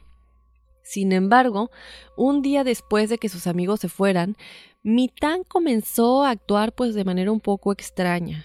Su, comportamiento era errático y también fue grabado por las cámaras de seguridad del hotel con este comportamiento como por ejemplo el de Lisa Lam. No tan raro como el de Lisa Lam, pero muy raro también, ¿no? De hecho, cuando estaba en el aeropuerto, que es el video que pueden checar en nuestras redes sociales, súper raro, ¿no? Bueno, ¿qué sucede? Pasó solo una noche en el establecimiento, pero él estaba paranoico y estaba muy asustado. ¿Por qué? Mi tank le empezó a mandar mensajes de texto a su madre, los cuales están registrados y han sido publicados, indicando que no se sentía seguro, que alguien lo estaba persiguiendo, que se sentía que alguien le quería hacer algo, y esto de la nada, porque durante el viaje cuando estaba con sus amigos todo estaba bien. Em, él le dijo que quería cancelar su tarjeta de crédito y que se estaba escondiendo de cuatro hombres que supuestamente lo estaban siguiendo. Mi tank fue visto por última vez en el aeropuerto de Varna que es el aeropuerto que daba servicio a la zona hostelera de Golden Sands, donde se había estado quedando. Él fue grabado por las cámaras de seguridad del aeropuerto, observándose cómo entraba al recinto con una maleta. Él entra de manera muy normal, nosotros ya vimos el video, caminando con su maletita en la mano y posteriormente sale corriendo sin la maleta y ya en el exterior del aeropuerto continuó corriendo hacia un prado cercano y desapareció en el bosque para nunca más volvérsela a ver. Ahora, cuando él está en el aeropuerto, después de que entra con su maleta, él eh, se dirige al, pues, ya vemos que algunos aeropuertos, en este caso este, bueno, no sé si todos, pero en este caso hay doctores que tienen sus pequeños como lugarcillos para que tú consultes si algo te está pasando. Él fue y, cuando estaba con el doctor en el aeropuerto, y ahí es cuando le comienza a actuar extraño, empieza a actuar como paranoico, como que algo está pasando, me tengo que ir, me tengo que ir, mm, estoy en peligro. Sí, pero él entra normal y lo vemos en el video. Y es cuando él sale, deja la, la oficina del doctor del aeropuerto y sale corriendo y se le ve en las cámaras cómo sale corriendo y se va y se le ve en la cámara cómo se va, se va, se va, se va y desaparece y ya nunca se le vuelve a ver. Sí está rarísimo, es... Pero ¿en qué momento le, surge esta paranoia? ¿No? Ahora, ¿qué trae esta maleta? Mm. Ahora, lo, de las, lo de las píldoras o lo de las este, pastillas, ¿qué sería? ¿Que a lo mejor estaba metido en alguna cosa? ¿O, a lo, mejor un efecto secundario de, la, de las pastillas? A lo mejor también podría haber sido. Paranoia, este, fuera de sentido de la realidad. No sé, porque cuando estaba con los amigos, no estaba actuando así. Exacto, Ahora, hasta que después de que toma las pastillas. Exacto. Ahora, eh, otra cosa es que casualmente eh, dice que lo están persiguiendo cuatro hombres y recordemos que fueron hombres con los que se peleó en el bar. Entonces también podría ser que sí era verdad. Pero si ya estás en el aeropuerto a salvo, a punto de irte a tu casa, eh, ¿por qué dejar todo, irte y, y, ya desaparecer? Y 28 años. Exacto, estaba muy joven. Ahora, buena recomendación para la gente que le gusta viajar en grupo, que no dejen a nadie solo. Sí, no hay que dejarlo solos. Si algo sucedió, aunque él te insista, no se vayan, chicos. No dejen solos a sus amigos. Sí, porque son muchos casos muy parecidos que de repente no los vuelves a ver. No sabes qué llegó a pasar. Y bueno, ahí está. Boost Mobile tiene una gran oferta para que aproveches tu reembolso de impuestos al máximo y te mantengas conectado. Al cambiarte a Boost, recibe un 50% de descuento en tu primer mes de datos ilimitados. O, con un plan ilimitado de 40 dólares, llévate un Samsung Galaxy A15 5G por $39.99. Obtén los mejores teléfonos en las redes 5G más grandes del país. Con Boost Mobile, cambiarse es fácil. Solo visita boostmobile.com. Boost Mobile, sin miedo al éxito. Para clientes nuevos y solamente en línea, requiere AroPay. 50% de descuento en el primer mes requiere un plan de 25 dólares al mes. Aplican otras restricciones. Visita boostmobile.com para detalles. Hay gente a la que le encanta el McCrispy y hay gente que nunca ha probado el McCrispy. Pero todavía no conocemos a nadie que lo haya probado y no le guste. Para pa pa pa.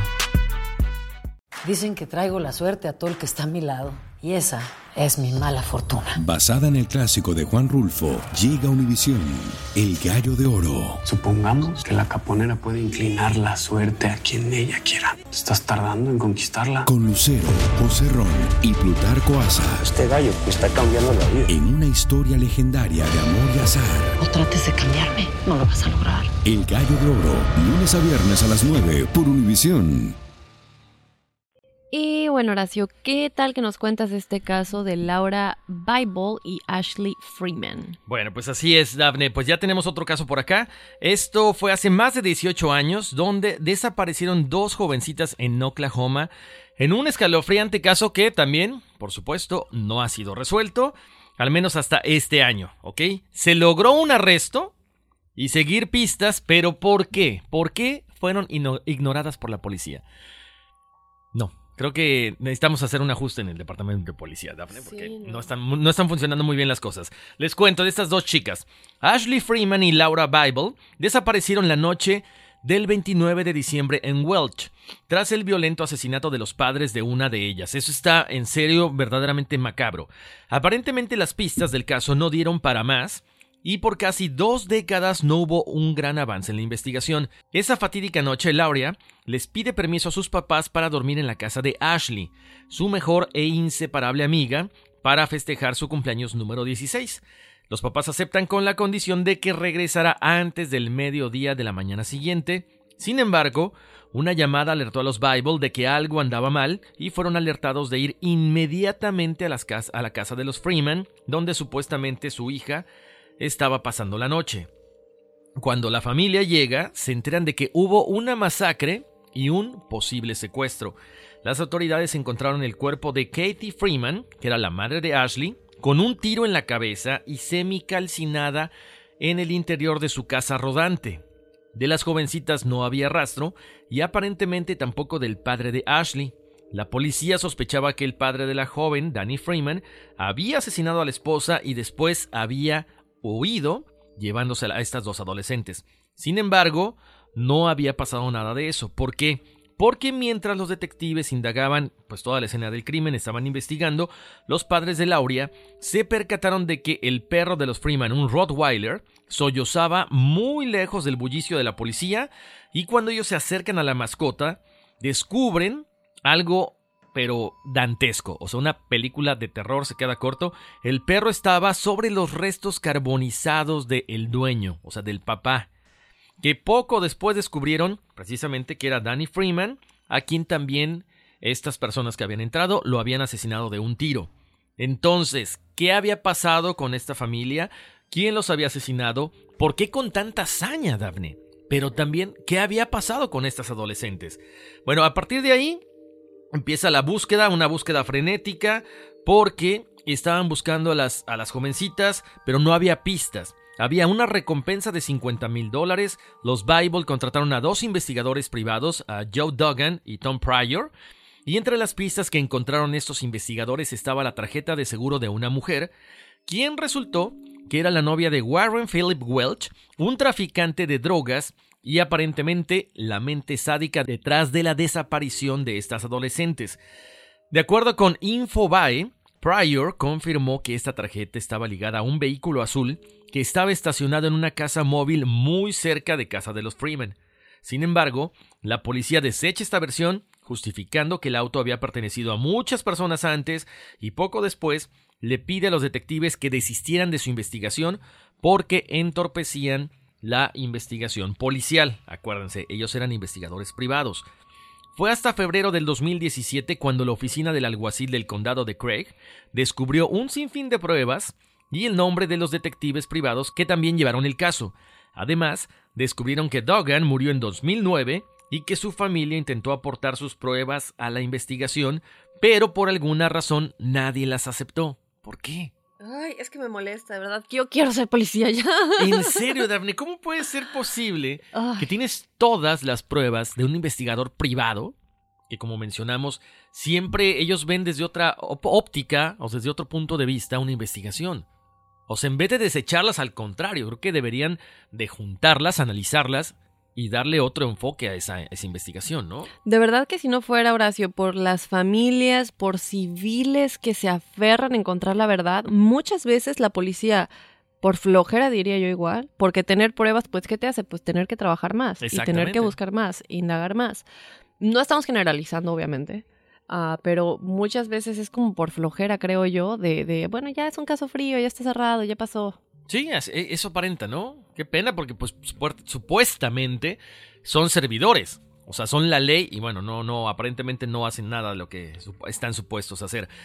A quienes sí encontraron con vida fue a Pryor, que aunque no conservó muchas pruebas, él tenía en su poder esa famosa tarjeta de seguro de la novia de Welch, cuya identidad no ha sido revelada. Esa tarjeta era el vínculo entre los secuestradores, los asesinos con los Freeman, como esta familia también de los Bible.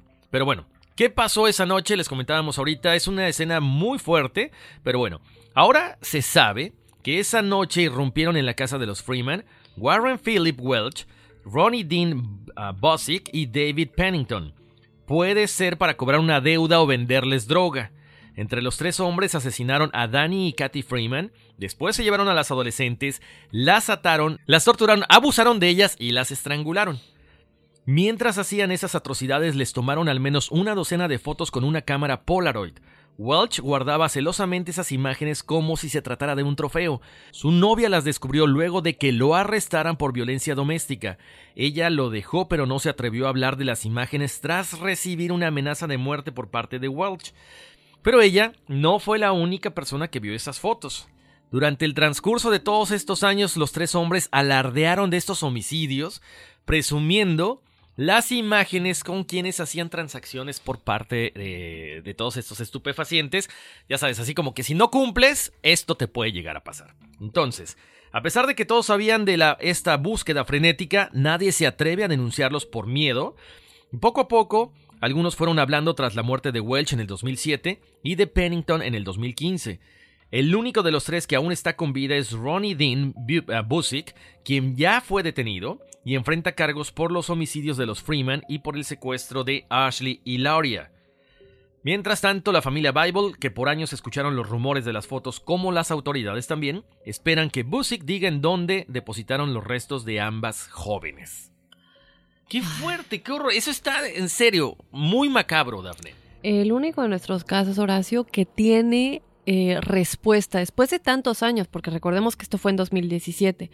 Ahora, eh, todo este tiempo fue como, como sin saber, ¿no? Desaparecieron, se esfumaron, los padres están muertos y mucho tiempo se especuló que ellas tenían una relación y los mataron y huyeron. Porque no había respuesta, o sea, ¿por qué? Pero pues obviamente todas las cosas de, ellas seguían en la casa, entonces, pero cómo se fueron, cómo le hicieron, no hay registro de que hayan usado tarjeta, nada. Pero obviamente durante este, todo este tiempo lamentablemente, las pobres que ya ni tal vez ni podían descansar en paz porque estaban siendo culpadas de la muerte y haber huido. Que digo, lamentablemente por lógica llegarías a pensar eso, ¿no? Como una de las teorías. Exacto, ahora sí, se me hace también muy extraño, Daphne, o sea, esa parte, tú siempre como papá cuidas mucho la relación que tienen tus hijos con sus amigos. Entonces, ¿nunca les pasó a los Bible por aquí de que la familia de ella eran drogadictos? Aparte lo que debían, porque deben haber tenido una situación muy complicada porque ya para matarlos con tanta hazaña estos distribuidores de drogas, estos dealers, o sea, es que debían mucho dinero, debe haber habido como que ciertos indicios, ¿no? Pero ¿y si no estaban pero no está asegurado, ¿no? Que estaban No, bueno, tampoco está asegurado, ¿no? Exacto, a lo mejor igual a lo mejor estos tipos entre tanta droga que se metían fueron y se metieron a una casa rodante que no era la que ellos estaban buscando y acaban con estas personas. Sin deberla ni temerla. Qué suerte que, digo, pobre de Ashley, ¿no? Pero también qué suerte que, que justo cuando Laura, Lauria va a pasar la noche es cuando sucede, ¿no? Exacto, mala, mala suerte. Así es. Oye, Horacio, el siguiente caso es un caso que nos han pedido mucho, que vamos a cubrir en su mayoría, creo yo. Eh, tenemos muchos detalles de Madeleine McCann, que vamos a cubrir, como ya les dije, mucho de este caso. Sin embargo, muy posiblemente en el futuro tengamos un episodio dedicado únicamente a ella. Y yo sí quiero hacer énfasis que hay muchos, muchos, eh, muchas desapariciones en resolver que no estamos cubriendo y que yo soy fascinada con estos casos. No les voy a nombrar todos, pero son desapariciones que no tienen respuesta y son fascinantes.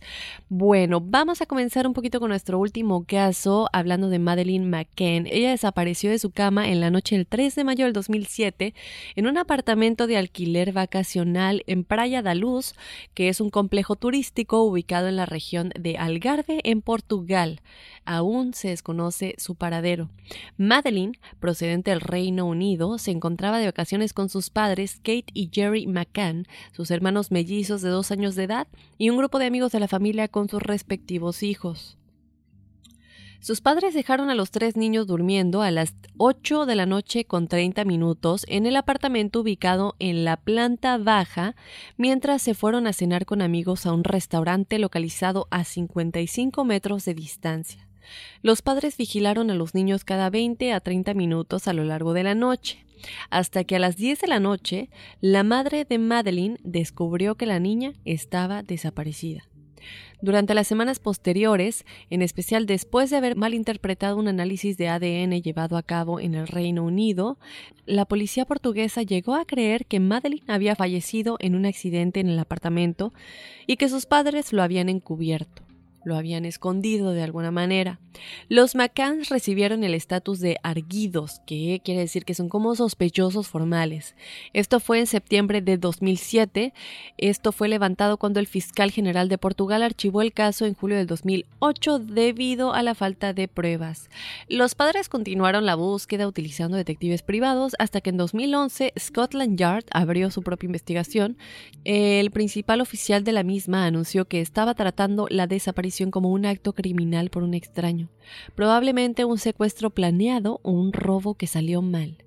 En 2013, Scotland Yard publicó imágenes realizadas a partir de técnicas electrónicas de identificación facial de hombres a los que deseaban ubicar, incluyendo uno el cual había, habían avistado llevando a un niño hacia la playa esa noche. Poco después de esto, la policía portuguesa reabrió su investigación, la operación Grange, eh, espero estarlo pronunciando bien chicos, eh, fue reducida en 2015, pero los detectives que aún permanecen en ella continuaron persiguiendo un pequeño número de líneas de investigación descritas en abril del 2017 como significativas.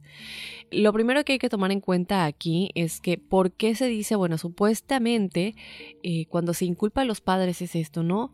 Pasó un accidente, como lo que pasó con esta chica John Bennett Ramsey, que si sí fue el hermanito el que la mató, pues los padres tratan de, de encubrir la situación y hacerlo parecer como algo más, ¿no? Esto es lo que se decía. Sin embargo, bueno, como les dije, esto se descartó, no sabemos si sí o si no. La desaparición atrajo obviamente un gran interés internacional y una enorme cobertura en el Reino Unido, similar a la que se dio tras la muerte de la princesa Diana de Gales en 1997. Los McCanns fueron sometidos a un intenso escrutinio y afirmaciones infundadas de participación en la muerte de su hija, particularmente en tabloides y en Twitter. En 2008, ellos y sus compañeros de viaje recibieron indemnizaciones por daños junto con disculpas por parte del grupo publicista Express Newspapers y en 2011 los McCann se volvieron millonarios y ya fueron felices para siempre. ¡Qué bonito! Y hasta ahí quedó la investigación. Tan, Los McCanns testificaron frente a la investigación Leveson sobre la mala conducta de la prensa británica, brindando su apoyo a quienes argumentaban a favor de una mayor regulación de la prensa. ¿Cómo puede volverse una investigación de una niña desaparecida un negocio? Bueno, pero también es, es, yo creo que una llamada de atención a los medios de comunicación, incluyéndonos a nosotros, eh, sobre todo medios periodísticos, ¿no? Noticieros, eh, sobre todo de, de, nivel que ya estamos hablando que esto se declaró ya más internacional, de qué es lo que se asegura. No Claro. solamente dar la opción, la teoría, no, muchos de estos medios de comunicación ya estaban asegurando, incriminando, eh, pues de alguna manera favoritismo tal vez, eh, no, no favoritismo, vayas, de lo que se llega a pensar de en uno como periodista, mi opinión personal, lo doy a conocer, pero hay que tener cuidado. Sí, claro, porque una cosa es eh, mostrar una teoría y otra cosa es ya es afirmar. Bueno, tiene, ahí sí tiene razón, pero bueno, siempre hay abogados que buscan también esa parte, ¿no? Ok, ¿sabes qué? Hacemos esto y cobras dinero y a mí me das una parte y salen beneficiados por una desaparición de una inocente criatura. Ahora, se disculparon públicamente, porque digo, el dinero qué padre, ¿no? Pero aparte a mí me gustaría una disculpa pública, Sí, ya que me, que me, digo, pusiste la peor fama del mundo que maté a mi propia hija. En fin, eh, platicamos un poco de la desaparición, Horacio. Así es, Dafne. Vamos a, a regresarnos un poquito a los antecedentes. Recuerden, esto ya lo comentó Dafne, vamos a ampliarlo nada más un poquito más. El jueves 3 de mayo del 2007 es cuando los padres acostaron a Madeleine y a sus hermanos mellizos. Ellos dejan el departamento sin cerrar y se van a cenar y a tomar copas con amigos. Ahora, estamos hablando, Dafne, que en ese entonces como que era mucho más eh, común hacer este tipo de cosas, ¿no? Al menos no sé, en, en México sí, en muchos países sí, quizá aquí en Estados Unidos no, era así como que no, ¿cómo vas a dejar a tus hijos solos y bla, bla? Por eso también a lo mejor en ese entonces no se espantaba tanto la gente de lo que habían hecho estas personas, estos Ahora, papás. Perdón. Otra cosa es que eh, esto a lo mejor muchos de ustedes ya lo saben. Esta mesa en donde se encontraban pues cenando, tomando unos traguitos con los amigos, son de estas mesas exteriores, digo un hotel de lujo, y se podía ver el cuarto. Los cuartos no solamente donde estaba Madeline y sus hermanos, pero también los, los hijos de los otros. Todos estaban como en línea y tenían vista a la puerta. Independientemente de que los iban a checar cada 20 minutos, como, como ya les dijimos, ellos podían ver, o sea, tenían... Y obviamente no vieron nada extraño. Entonces, se dice que quien sea quien se la llevó tuvo que haber entrado por la parte trasera, la ventana. Otra cosa que les dejamos por ahí. Exacto, y bueno, le tocó desgraciadamente a la pobre de Madeleine. Ay, mi niña. Imagínense, como dice Daphne, estaban a 55 metros de distancia en este bar de tapas dentro del resort Ocean Blue de Mark Warner. Kate y Gary McCann confesaron a la policía que comprobaban que sus hijos estaban bien. Esto ocurrió aproximadamente a las 9 de la noche, cuando se dieron cuenta de que todo estaba normal. Ya para las 9.30 de la noche, Kate McCann vuelve a ver a los niños y según su versión, encontró la cama de Madeleine vacía. Según su testimonio, la puerta del departamento y la ventana estaba abierta de par en par, ya era así como que un foco rojo. Este hecho fue negado a la policía por otro testigo del caso que realizó un turno posterior. La desaparición fue reportada al departamento de policía poco después de las 10 de la noche. El personal, los huéspedes en el complejo buscaron a las hasta las 4.30 de la mañana mientras se notificaba a Interpol y sellaron la frontera con España, así como todos los aeropuertos en Portugal y España también.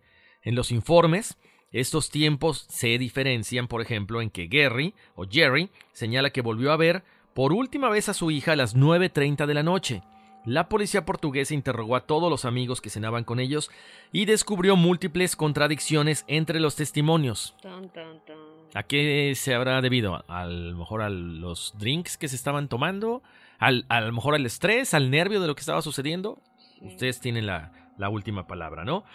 La policía británica envió perros policías que encontraron restos de sangre y fluidos en las paredes y en el coche alquilado de la familia McCann. También se encontró evidencias del uso de sedantes en los restos de fibra capilar de Madeleine en el maletero del coche. Por ello fueron declarados oficialmente presuntos implicados, o arguidos, como decía Daphne, según la terminología legal portuguesa. A ver, Daphne, ¿qué onda? O sea, porque están saliendo más cosas. O sea, ¿sedantes en el, en el cuerpo de la niña? Era una niña que estaba, a lo mejor se comportaba un poquito mal, la tenían sedada para tratar de tranquilizarla, que no se peleara con sus hermanos. Para que pudieran disfrutar la cena con sus amigos. Exactamente. Porque digo, es una niña que a esa edad, que era un toddler, como se le llamaría en inglés, es la peor edad. Ya, bueno, yo creo, no sé, tú eres papá, pero cuando yo era au pair, como ya les dije, sí creo que es la edad en la que todo el tiempo están activos, todo el tiempo quieren atención, todo el tiempo quieren jugar, correr, todo el tiempo. Entonces a lo mejor ellos pensaban eh, para que no se despierte y podamos disfrutar de la cena a gusto, pues no hace daño darle un sedante, claro que hace daño, ¿no? Pero pues si además si se desaparece, ya, ya no nada más ya no nada más te puedes volver un implicado, pero también qué tal si sí, qué tal si se les pasó de mano la, la dosis. Eso. Y... Pues no, es muy válida, o sea, porque a lo mejor es el tratar de decir, ok, ya déjala ahí dormida, que no haga, o sea, como bulto, que no haga ningún tipo de escándalo, y sí, se pasa, ¿no? Y antes era también, volvemos al punto, antes era muy fácil conseguir sedantes y cualquier tipo de medicina, y a lo mejor más allá también en Europa. Bueno, pues ahí está. Eh, a final de cuentas, como les decía, eh, bueno, estaban como presuntos implicados oficialmente. Los McCann abandonan el país y finalmente la policía abandona los cargos tras numerosas presiones diplomáticas. La familia abrió un fondo para ayudar a encontrar a Madeleine, que recaudó, que recaudó más de un millón de euros. El dinero se utilizó posteriormente para pagar la hipoteca de su mansión en Inglaterra, donde actualmente residen con sus hijos mellizos. Sí, porque...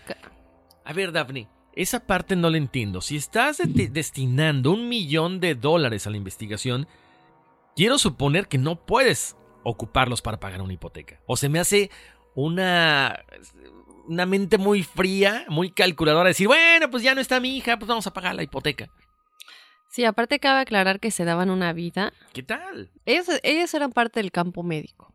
Eh, tenían mucho dinero eh, y se daban una muy buena vida. Digo, tal lo vemos en este viaje, que se estaban hospedando en un lugar de lujo. Y qué padre, ¿no? Que puedan disfrutar, nadie los juzga por eso. Pero como dices, tienes dinero, te das una buena vida, pero aparte tienes una hipoteca tan alta. No sé si pudo haber sido un... Yo siempre trato de pensar que los padres nunca tuvieron nada que ver porque me parece algo irreal. O sea, no cabe en mi mente entender. No puedo. Si a mí me duele y no es mi hija, imagínate. Pero por otro lado, dices, bueno, es que hay mentes que sí, ¿qué tal si buscaban el dinero?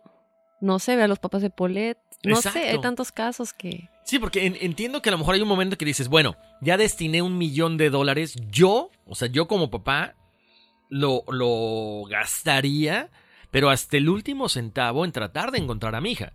No me pondría a pensar en que, ah, mejor pago mi hipoteca y ya ni modo. Pues ya, ya no está. Porque ¿cómo le ibas a pagar si no pasaba nada? Exactamente. O sea, eso, eso como que a uno lo deja pensando como que tienen algo que ver, que están involucrados.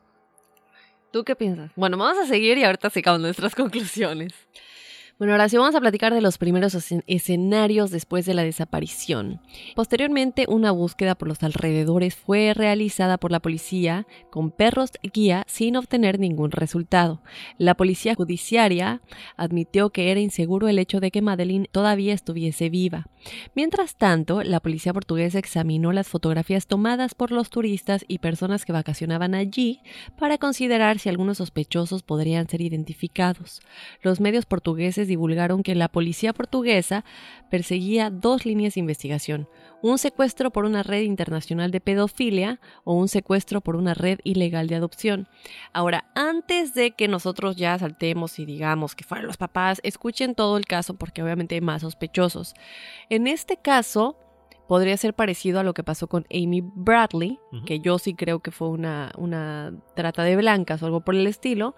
Eh, que están personas en el crucero, se le ve a la chica, es un buen blanco, americana, este, blanca, bueno, trata de blancas, bla, bla, y, y la flechas y buscas el momento ideal.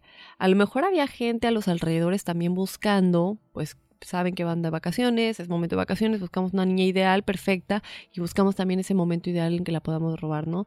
Es otra teoría. Entonces, esto es lo que estaba considerando la policía portuguesa.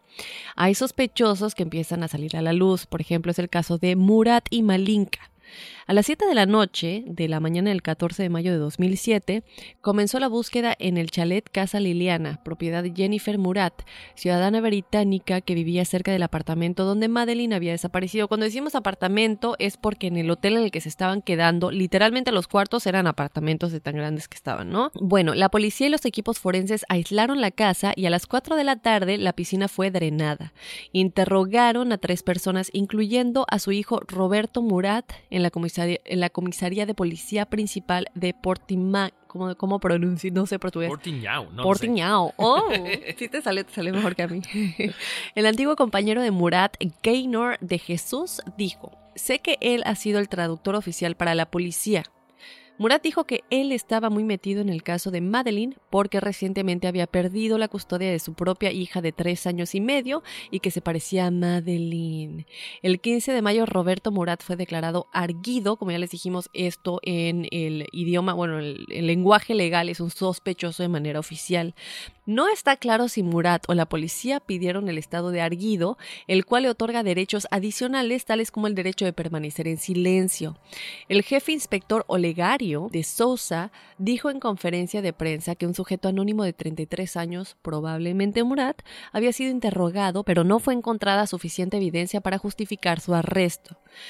Posteriormente, Sousa dijo también que la policía buscó en cinco casas el día lunes, encontrándose, entre comillas, varios materiales, de características similares a las pruebas forenses y que habían interrogado a otras dos personas anónimas como testigos. Murat indicó que lo habían usado como chivo expiatorio, de modo que así la policía pudiera haber encontrado a un sospechoso. Esto sucede en muchos casos, ya lo sabemos, la policía trata de buscar a alguien que pudiera ser un buen blanco para total terminar la investigación y cerrarla, ¿no? Lamentablemente, gracias a esto, mucha gente inocente se encuentra tras las rejas. Posteriormente, el 16 de mayo fue reportado que dos coches usados por los Murats habían sido examinados, así como ordenadores, teléfonos móviles y varias cintas de video. También se supo que no hicieron caso a un arquitecto británico que construyó el chalet cuando él llamó a la policía sobre un sótano oculto dentro de esta propiedad. ¡Wow! Mm. Eh, sí, pues es que para qué más construyes un, sótano que tenga prueba de sonido, digo no prueba de sonido, que, no salga el sonido. la prueba de sonido. Mucha gente hace esto. El otro día estaba yo viendo el caso de un señor que tuvo a su hija escondida ahí durante tanto tiempo, tuvo hijos con ella, Ah, los hijos crecieron ahí abajo porque la violaba todo el tiempo y la hija había estado como desaparecida, la mamá y los demás familiares no sabían y él había tenido ahí todo el tiempo. En Es este lugar que construyó únicamente para esto, con obviamente pruebas y, y así súper en el fondo. Es que hay gente loca. En fin, ¿Qué pasó después? La policía también tomó declaración de Sergei Malinka, de 22 años, este hombre de origen ruso, a quien los oficiales también le encontraron un ordenador portátil y dos discos duros. Malinka había creado un sitio web para Murat y los dos se encontró que habían estado intercambiando varias llamadas telefónicas sobre la desaparición de Madeline específicamente. Por ello, las autoridades comenzaron a sospechar. El jefe de la policía, eh, Olegario Sousa, reiteró que había evidencia escasa para hacer cualquier detención. Con respecto a Sergei Malinka, luego, la policía dijo que lo habían interrogado como testigo durante aproximadamente cinco horas. Después, Malinka habló negativamente de la cobertura del caso en los medios portugueses y que habían alegado que él era un delincuente sexual condenado y negó que él hubiera entrado en contacto con Murat. Dijo que él era totalmente inocente. Sin embargo, incongruencias en su relación con Roberto Murat emergieron. Él dijo que no había entrado en contacto con Murat en un año, cuando ya sabemos que habían intercambiado llamadas telefónicas, pero los expedientes del teléfono móvil de Murat, como ya dijimos, demostraron que él llamó al señor Malinka a las 11.40 la noche que Madeline desapareció. El 19 de mayo los detectives portugueses volaron a Inglaterra para entrevistarse con Don Murat, la esposa de Roberto Murat, y también reinterrogaron a otros testigos relacionados con Murat. Murat fue entrevistado posteriormente una segunda y tercera vez el 10 de julio y el 11 de julio para clarificar a qué detectives les había descrito los detalles y contradicciones posibles de su declaración anterior teniendo en cuenta la nueva información. O sea que él no sabía que ya sabían que las llamadas con Malinka se habían registrado y también lo que esas conversaciones tenían, que era más que nada acerca de la desaparición de Madeline. Posteriormente, el segundo día, detectives de la Policía Judicial tomaron declaración a tres amigos de los McCanns. Ellos eran Rachel Oldfield, Russell O'Brien y Fiona Payne, que cenaban con ellos a la hora de la desaparición. sobre los acontecimientos. Bueno, las entrevistas obviamente fueron sobre exactamente qué pasó, la línea de tiempo y todo esto, ¿no? Del 3 de mayo, la desaparición. Ellos fueron llevados cara a cara con Murat. Como resultado de las entrevistas, el policía examinó discrepancias entre las declaraciones de los tres amigos y de Murat, particularmente el hecho de que los amigos dijeron haber visto a Murat fuera del complejo en la noche de la desaparición cuando éste había indicado que él estaba en casa con su madre. Sin embargo, la madre de Murat, Jenny, corroboró posteriormente su coartada. Bueno, pero ¿Cómo puedes estar seguro que la mamá también está diciendo la verdad? Exactamente, o sea, había mucho que esconder y proteger a su hijo, ¿no? En fin, el 4 de agosto se volvió a rastrear el complejo Casa Liliana, que ya había sido investigado el, pasado 14 de mayo. Y a pesar de contar con sistemas de alta tecnología, perros entrenados, etc., también excavaron los jardines y limpiaron hierbas en el lugar, pues lamentablemente no se encontró nada. Estos son los otros dos sospechosos, Malink y Murat. Déjenos saber qué piensan. Yo creo que está un poco raro el hecho de que hablamos de que las declaraciones de los amigos se encuentran contradicciones. Eh, no especifican cuáles son las contradicciones, sabemos como dijiste, podría haber sido por estrés, tal vez pequeños detallitos en líneas de tiempo o, cosas que pasaron, a qué hora se fueron a checar con la niña o no. Eh, nunca puedes tener los detalles tan claros, sobre todo cuando pues estás en una noche disfrutando, ¿no? Sin embargo, yo me imagino que las autoridades fueron lo suficientemente inteligentes para entrevistarlos por separado y casualmente tener la misma declaración de que lo, lo, habían visto, ¿no? Digo, no te vas a poner de acuerdo, sobre todo cuando nosotros normalmente no sabemos que nos van como a, a, truquear en el hecho de que nos van a entrevistar separadamente. La policía tiene muy buenos trucos para hacer preguntas y decirte, pues fíjate que el otro ya me confirmó esto, así que confírmalo tú, cuando no han confirmado nada, solamente para ver si lo sueltas. Cosas de ese tipo. Pero los tres sí siempre confirmaron e insistieron en que lo habían visto, ¿no? La mamá dice que sí, que estaba con ella, pero quién sabe, ¿no? A lo mejor es tu hijo, lo vas a defender a capa y espada. Exactamente, no, aparte de que ya estaba el antecedente de que, bueno, Murat decía que era el chivo expiatorio, entonces la mamá decir, no, mi hijo, usted no sufra, no se preocupe que yo lo, lo ando cubriendo. Entonces, bueno, ¿Qué pasa, Horacio? Ya les platicamos un poquito acerca de la sospecha en los padres, el por qué, los sedativos y todo esto, pero vamos a platicar un poquito más a fondo de ello. Exactamente. ¿Por qué los padres son declarados sospechosos? Ya habíamos dado el antecedente, pero ahora vamos, ya saben, como que un poquito más de carnita. El 6 de septiembre del 2007 se declara oficialmente sospechosa a la madre de Madeleine, ¿ok? Kate McCann, después de ser interrogada por aproximadamente 11 horas. Imagínense lo tedioso que puede haber sido este, este interrogatorio. Este giro en la investigación que mira directamente a los papás de Madeline se produce después de que unos perros entrenados especialmente para ello detectaran olor a cadáver y sangre en el apartamento de los McCann.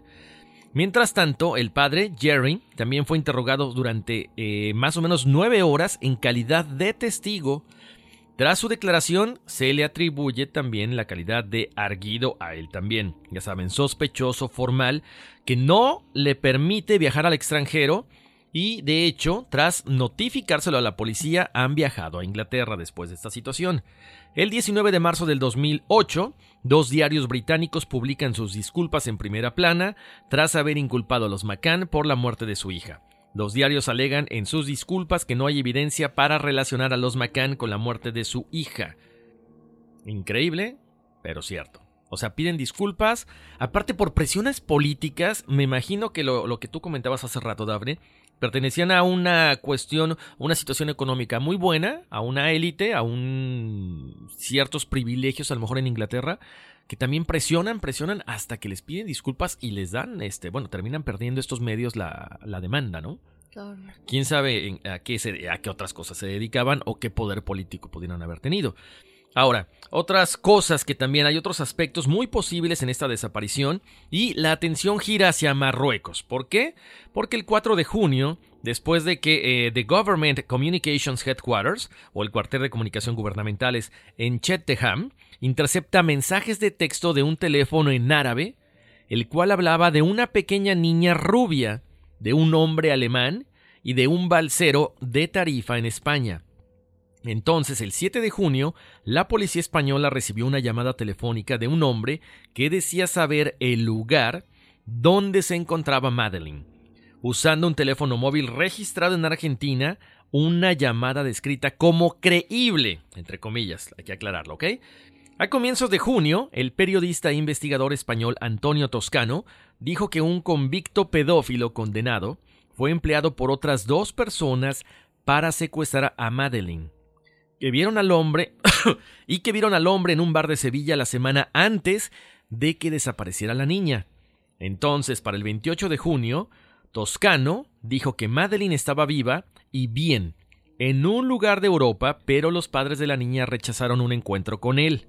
Determinados a no dejar ninguna piedra en el camino, la policía también entrevistó a psíquicos y clarividentes que decían conocer la localización de Madeline. Es lo que yo decía, pues les hubieran llamado. Sí, ¿y qué concluyeron? Ay, ay, ay, les cuento. Que sin embargo, para el 10 de junio la investigación se tornó confusa después de que el detective coordinador de búsqueda Gonzalo Amaral, jefe regional de la Policía Judiciaria y otros cuatro oficiales de la Policía Portuguesa fueron cambiados durante el fin de semana. Todos fueron cambiados alegando acusaciones referentes a la investigación de la desaparición de Joana Cipriano de un pueblo a 11 kilómetros de donde desapareció Madeline. O sea, ¿estaban inmiscuidos en otras cosas? Pues aparentemente sí. Pero bueno, les cuento que una resolución parecía posible el 13 de junio cuando el periódico holandés The Telegraph recibió un mensaje con los mapas indicando dónde podría estar el cuerpo de Madeleine McCann. Este mensaje sugería que estaba enterrada en una ladera cerca de Arao, 14 kilómetros al nordeste de Praia de Luz.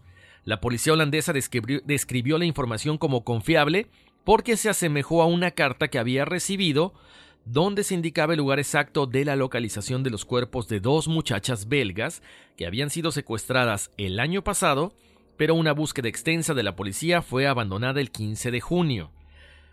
Bueno, les cuento que la controversia sobrevino el 17 de junio cuando el jefe inspector Olegario de Sousa dijo que la presencia de mucha gente en el apartamento del cual Madeline desapareció, después de que se descubriera que no estaba allí, complicó el trabajo del equipo forense y que ésta habría podido destruir toda la evidencia y esto era fatal para la investigación, o sea, es de risa, increíble.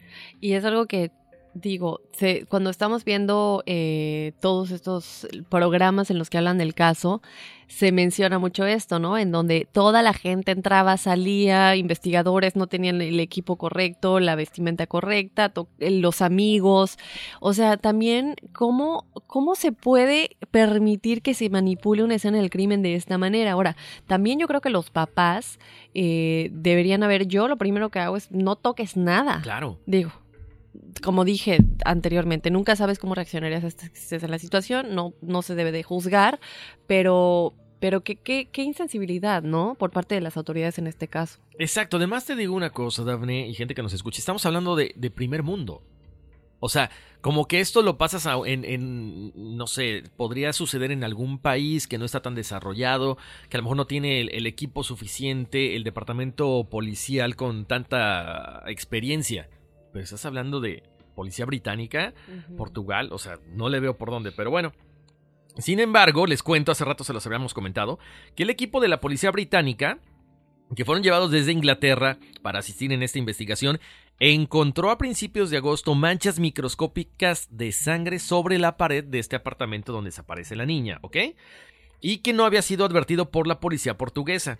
Empiezan a usar perros especialmente entrenados y tecnología de luz ultravioleta y efectivamente descubrieron sangre que fue enviada al Reino Unido para hacerse este análisis de ADN y a pesar de que el apartamento había sido limpiado y reocupado, pues estaban estas manchas todavía, ¿ok? Después de que esta información fuera hecha pública, Sousa dijo que la familia no es sospechosa. Esta es la posición oficial.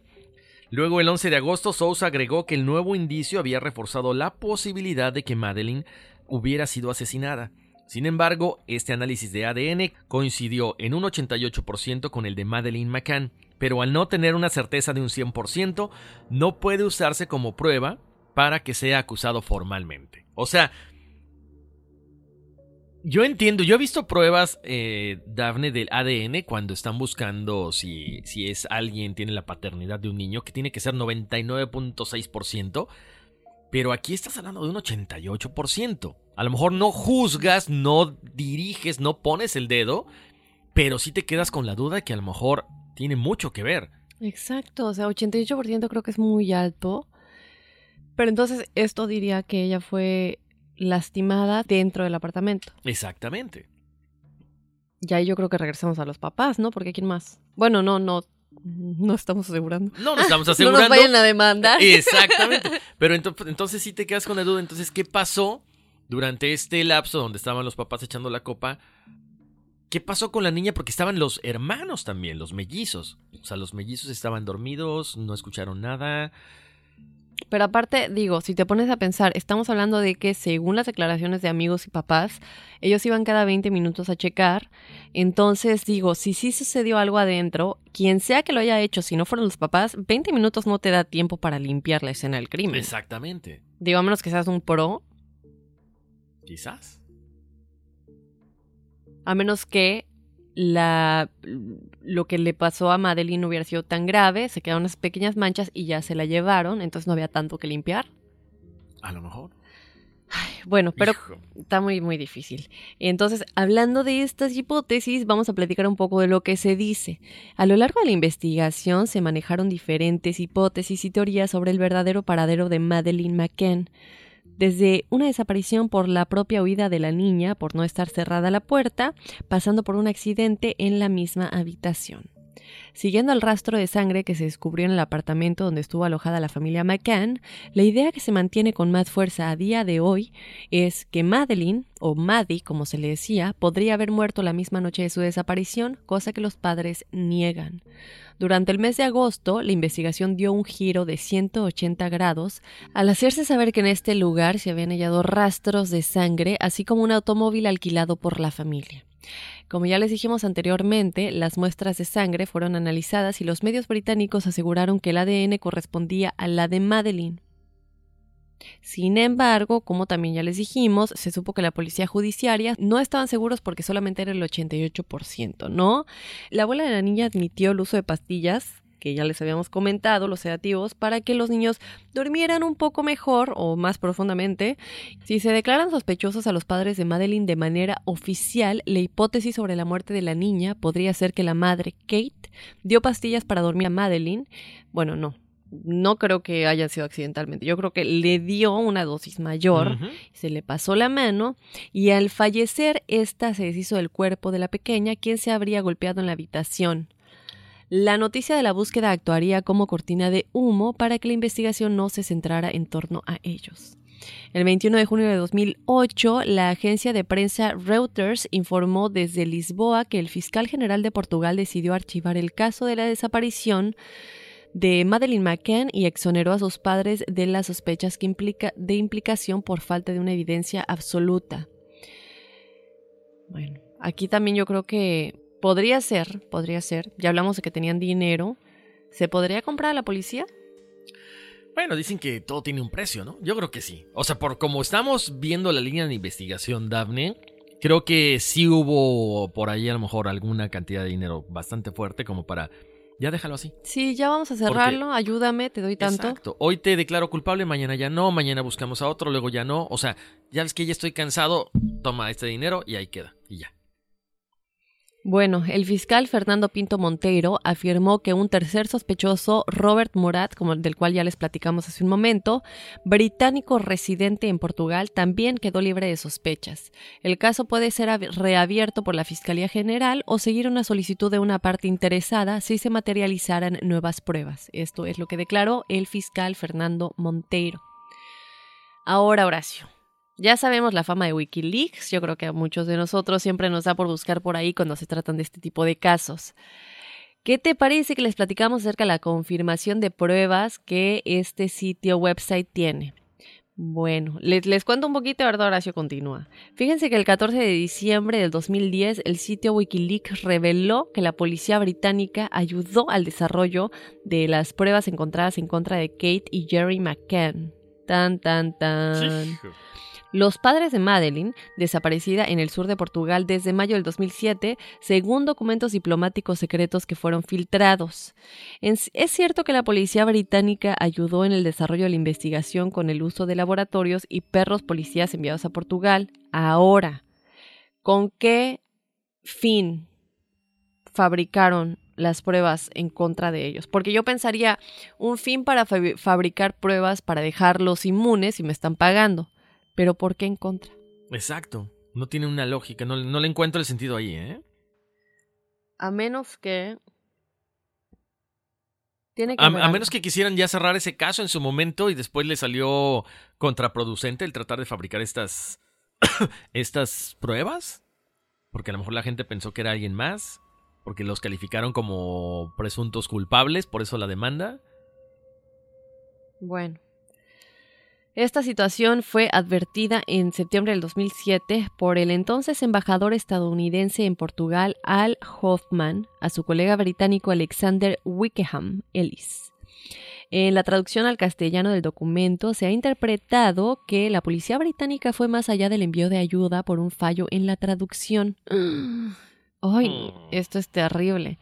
El documento se refiere a la colaboración entre países que sí ayudaron a desarrollar las pruebas. Los perros policías fueron los que descubrieron la sangre y fluidos de Madeline en el departamento. El telegrama diplomático resume la coordinación entre Interpol, la policía británica y la policía portuguesa. Ahora, digo, no sé, esto a mí como que no me cuadra todavía. ¿Quién escribe en Wikileaks? Bueno, eh, esa es una muy buena pregunta, ¿no? Porque supuestamente se adquieren todos estos documentos que, bueno, se filtran o son robados por parte de ciertas personas que son em, expertos en, computación.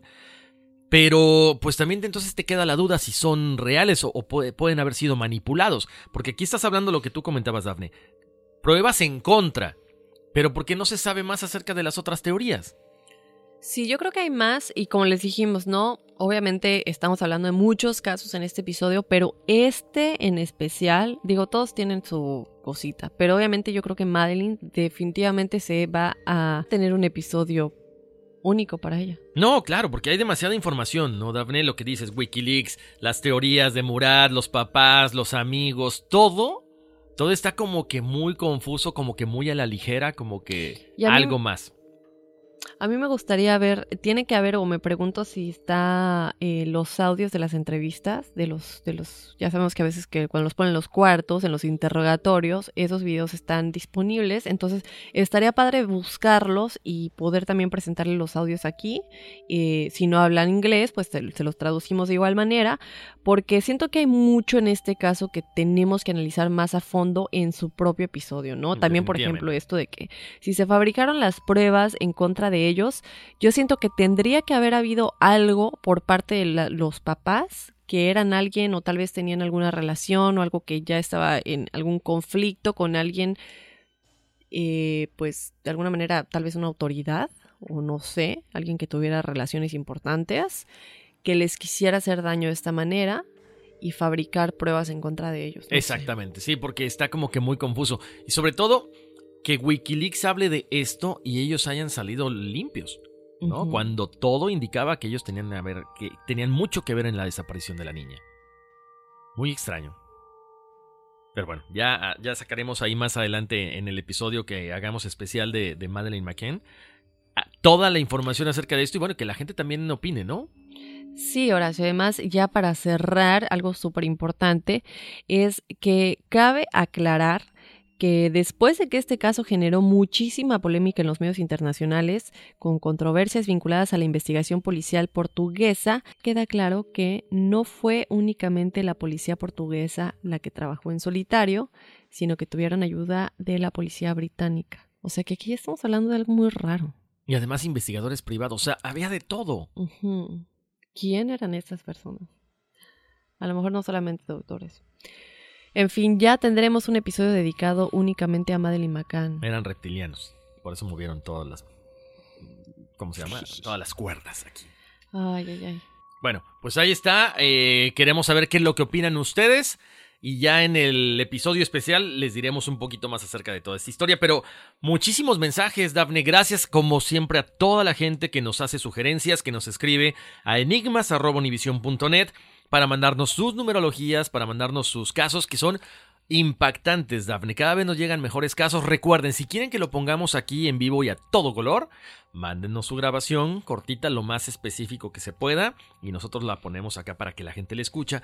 la, la escuche, pero mientras tanto tenemos por acá algunos correos electrónicos, Dafne, vamos a darle lectura, ¿te parece? Me parece. Dice, hola, espero que estén muy bien y que este año nuevo les traiga miles de cosas buenas, miles de millones de dólares. Ah, caray, gracias. Les estoy escribiendo porque les quiero contar mi curiosa historia y si en algún momento pueden compartirla, siéntanse con la libertad de hacerlo.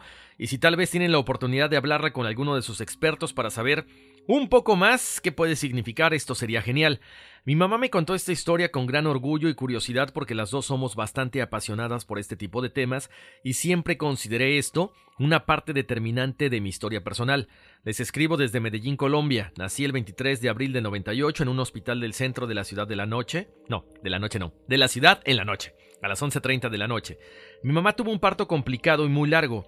Además de esto, ella no pudo alimentarme porque tuvo muy poca leche en sus senos. Al ser tan tarde en el hospital le negaron la posibilidad de prestarle un tetero o biberón, porque decían que esa no era hora de alimentar a los bebés, que tendría que esperar al día siguiente y que de, de, una u otra forma la leche tenía que salir, que las mamás siempre podían, y ella nunca pudo. Resulta que más tarde a la habitación llegó una enfermera con un uniforme diferente a las demás que había visto. En ese tiempo, ellas usaban vestido blanco y ésta llevaba pantalón y camiseta como de cirugía, como los uniformes de enfermería de hoy en día. Ella se ofreció a alimentarme si le hacía el favor de darle pañales para una mamá que también había acabado de tener un bebé y no tenía pañales. La enfermera se fue a entregarlos y volvió con el tetero, y al ver el delicado estado de mi mamá, ella me alimentó y me calmó. Al día siguiente, dos enfermeras estaban conversando sobre un tetero que había desaparecido sin darse cuenta durante la noche. Mi mamá, asustada, las llamó y les entregó el que la enfermera había dejado allí la noche anterior.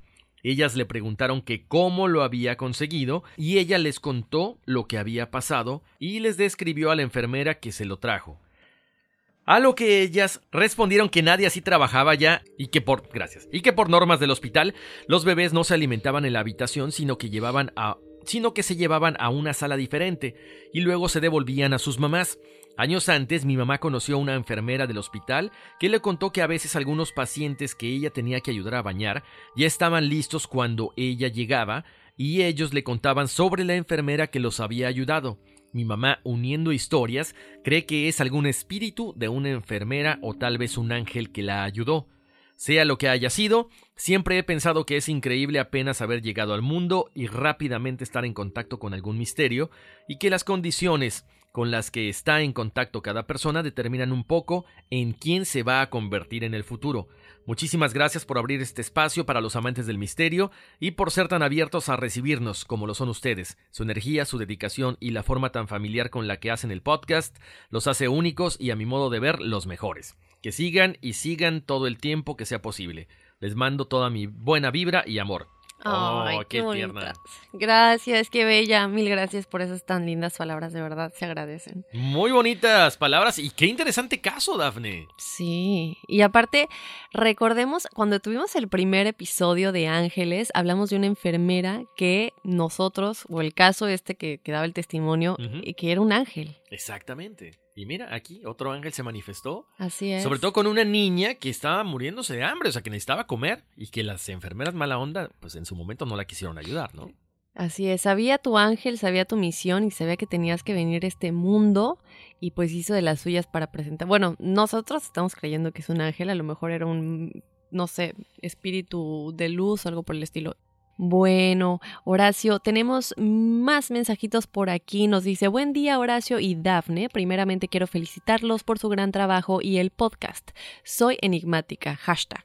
Sin duda alguna, no los he dejado de escuchar desde que los encontré. Estoy muy atrasada. Apenas estoy terminando el especial de Día de los Muertos de este año, pero trato de escuchar los nuevos podcasts cada semana para tratar de estar a la par. Soy adicta a lo paranormal, misterios y enigmas. Creo que empecé a ser adicta gracias al programa de La Mano Peluda. Tengo la aplicación de Spotify hace como un año, así que esto de los podcasts lo acabo de descubrir y poco a poco he estado descubriendo más y más de los temas que me interesan. Primero encontré a, eh, vamos a estarle dando promoción a otros podcasts. bueno, no importa. Primero encontré a Entre la Oscuridad. Es un podcast hecho por Juan Sosa que vive en Phoenix, Arizona y que es o era agnóstico escéptico cuando empezó a grabar sus podcasts. Ojalá tengan la oportunidad de escucharlos. Este proyecto duró un poco más de un año, pero los últimos podcasts son los más interesantes e increíbles que había escuchado hasta ese momento. En el capítulo Crónicas 36, parte 2, que es uno de mis favoritos y a todo el mundo lo recomiendo, M aquí haciéndolo una vez más, van a escuchar al señor Roberto hablar de su experiencia con posesiones, del que es testigo y, y partícipe, pero en cambio de nuestras creencias que todas las posiciones son para mal, estas posiciones son para curar. Es el espíritu del primo Moctezuma, la tienen que escuchar, si aún no lo han hecho, y tal vez hasta puedan visitar al curandero como Juan lo hizo. Por eso cambió de forma de pensar y ahora sí cree. Después, cuando Juan ya no pudo seguir con el proyecto, encontré a John Silence Radio, que también contaba historias que le habían pasado a él, a su público y tenía expertos invitados, así como ustedes los tienen a veces. Con ese podcast también aprendí tanto y entendí tantas cosas, sobre todo el episodio de lo importante que es la protección a nuestra persona y a nuestros seres queridos y entorno. El señor Roberto también habla de esto y cómo él fue a la escuela para aprender a poner escudos protectores de energía y eso es fascinante. Entendí muchas cosas que sin querer había hecho. Por ejemplo, en mi casa, la casa de ustedes, vi una sombra negra entrando a mi recámara. Mi casa es vieja y fue construida al allí se va. o sea, al, al chingatazo. la, como la estamos comprando y reparando poco a poco. Mi recámara es un cuarto que, que, añadieron a la casa por el patio trasero. Tiene puerta para entrar por el patio y por adentro de la casa solo puedes entrar a través del closet de ropa. Por eso mi esposo le llama Narnia a nuestra recámara. Una madrugada me desperté, me incorporé y volteé hacia la entrada del closet. Vi una sombra negra que venía entrando de la misma altura de mi esposo y su mismo cuerpo. No me sorprendió porque pensé que venía del baño, que está junto al closet, pero cuando volteé hacia mi lado, sobre la cama, mi esposo estaba dormido. No me asusté, pero volteé otra vez al closet y la sombra ya no estaba. Me dije a mí misma, ¿estás soñando o te estás imaginando cosas? No recuerdo si fue en esa mañana siguiente o días después que estaba comiendo en casa con mis hijos. Tengo cuatro, una hija de 21 años y tres varones de 19, 14 y 9 años. Y les comenté de mi experiencia y que no sabía si lo había soñado o si realmente lo había visto. Eso fue, eso fue hace como tres años. Mis hijos estaban más pequeños y todavía vivían conmigo los dos mayores. El mediano que tenía como 11 años me comentó que él había visto esa sombra parada junto a mi cama, de mi lado, con la cabeza inclinada vigilándome a mí. Dormíamos con la puerta del closet abierta y la recámara donde él dormía está conectada con el closet. Él dormía en una cama alta y desde su cama se veía mi cama. Dice que esa noche se despertó y vio hacia mi cama y lo vio. Cerró los ojos y cuando los volvió a abrir ya no lo vio. Lo extraño de esto es que no nos producía ningún miedo. Después, escuchando los podcasts, me enteré que las sombras negras en tu casa son negativas, pero con esta no lo sentíamos así. El chiste es que unos días o semanas después de haberla visto, mi esposo fue víctima de un ataque con armas de fuego. Gracias a Dios no le pasó nada y los disparos solo alcanzaron a la llanta y a la puerta trasera de su auto. Esto sucedió en la carretera y fue un tipo que se enojó por el tráfico y le disparó a mi esposo. ¡Wow! Te cuento esto porque cuando ya lo me porque te cuento esto, como ya lo mencioné, todo está conectado de una manera y no lo sabía ya hasta ahora. El chiste es que tengo una amiga súper religiosa y cuando se enteró de esto me hizo unos amuletos protectores para mi casa, para nuestros autos y para nuestra persona. Me indicó cómo ponerlos y dónde ponerlos. Así lo hice. Pero no quiero decir que yo no sea religiosa o que no crea en Dios, pero yo era muy de creer que solo con rezar y persignarme ya era suficiente. Ahora que he escuchado sobre lo importante que es protegerse con incienso, cuarzos o etcétera, lo entiendo. Y con eso entendí que por eso ya no volvimos a ver la sombra negra en nuestra casa. Las protecciones que me preparó mi amiga lo la alejaron. No sé si era mala o solo venían a prevenirnos de lo que iba a pasar con mi esposo, o si es que vivía en esa casa. No sé, pero ya no lo volvimos a ver. John Silence, en uno de sus podcasts, habla de cómo protegernos con cuarzos y lo que lo han ayudado. También tiene un podcast que habla de cómo los gatos brindan protección, lo cual hemos comentado varias veces. A mí no me gustan los gatos, pero he aprendido a respetar y a verlos de diferente manera. Mil gracias por esta experiencia, gracias por las recomendaciones y también eh, pues sí, una experiencia sin duda alguna. Yo creo que es importante mencionarlo de los gatos, eh, porque de verdad que es cierto, ¿no? Eh, a mucha gente no le gustan los gatos porque creen que son agresivos, pero de verdad es, creo yo, una fama que tienen, porque no todos los gatos son así. Es como hay perros que son más agresivos que otros. Cierto. Dense la oportunidad, porque de verdad los, los gatos son protectores en el nivel espiritual. Se dice que los perros son más protectores en el nivel físico para ayudarte, por ejemplo, si tienes depresión, o si tienes, este, por algo existen tantos perros de servicio, más que gatos de servicio, que ayudan a personas con discapacidad y todo esto, porque son más para el plano físico. Pero los gatos de verdad que tienen una energía que como que mutan todas las energías negativas y no les hace daño eh, porque como que las cambian una, de una manera positiva. De verdad, dense la oportunidad de conocer a los gatitos, chicos. Exactamente. Oye, y gracias también por el, bueno, los amuletos y también por el tema del primo de Moctezuma, Dafne, que ya lo habíamos comentado, que es muy relacionado a lo que comentaba una vez o lo que les, les dije, de Pachita, esta señora que curaba con un cuchillo oxidado, pero que era el espíritu de alguien más. Algún día hablaremos de curaciones milagrosas, ¿no? Sí. Exacto. Bueno, tenemos otro correo electrónico. Muchísimas gracias. Dice, hola, antes que nada quiero decirles que me encanta su programa, ya que hablan de temas que siempre me han interesado, misterios, fantasmas, ovnis, etc. Haciendo referencia al tema de Project Blue Book, quiero contarles la experiencia que tuve de pequeña. La mayor parte de mi infancia la viví en Orizaba, Veracruz, un lugar que dicen está encantado. Viví en una casa que tenía de frente al Cerro del Borrego. Una noche estábamos en familia, en la sala, viendo una peli con la luz apagada. De repente en la puerta se empiezan a ver luces de colores, verde, azul, roja y blanca, y empezamos a escuchar el escándalo de los vecinos, así que decidimos salir, y lo que vimos que proyectaba esa luz era una nave enorme de metal. La parte central era ovalada y al exterior una especie de cinturón que giraba el cual tenía esas luces. El objeto se levantó y despegó lentamente para después marcharse tan rápido en tan solo segundos. En otra ocasión vi dos naves ir una detrás de otra y perderse en el cielo. Me gustaría que contaran esta historia y además si pueden hacer una historia de Orizaba, pues tiene historias y leyendas increíbles, sobre todo de ovnis que según cuentan han llegado a sanar a la gente, historias de la manzana en el ojo de agua, de la mujer que tiene que cargar para desencantar la ciudad, etc. Bueno, pues muchísimas gracias por su eh, compartir con nosotros esta, esta vivencia de un ovni. Ese sí fue un encuentro del tercer tipo, ¿eh, Dafne? Saberlo tan, tan cerquita, increíble. Yo no sé por qué yo tengo un recuerdo. Yo siempre he pensado que es un sueño, pero a veces pienso, y si no fue un sueño, tengo un recuerdo de haber visto un ovni cuando era chiquita. Para los que conocen el Parque Campanita, o si alguien de mis amiguitos cuando era niña que iban conmigo al Parque Campanita, eh, me acuerdo pero sigo sin digo que fue un sueño, seguramente fue un sueño, pero no sé por qué tengo una imagen de haber visto un platillo volador cerca de la cancha de fútbol. De básquetbol, perdón. Pues hay que hacerte una regresión. Estaría padre, ¿no? Me voy a poner a hacer, me, voy a, me voy a meter a estudiar regresiones y neta hacemos una regresión acá. Siempre pienso en esa experiencia y siempre he estado convencida que es un sueño, pero si no fue, lo tengo tan claro. Se me hace que a lo mejor sí fue algo que viviste. En fin, bueno, tenemos mensajillos por aquí. Nos dice: Hola Horacio y Dafne, me encanta su podcast. Siempre los escucho en mi tiempo libre. También me gustaría comentarles algo que me causa curiosidad, pues desde hace tiempo me gusta mucho la astronomía. El interés y curiosidad que siento hacia esa ciencia es inconmensurable, como si hubiera nacido para adentrarme en ella.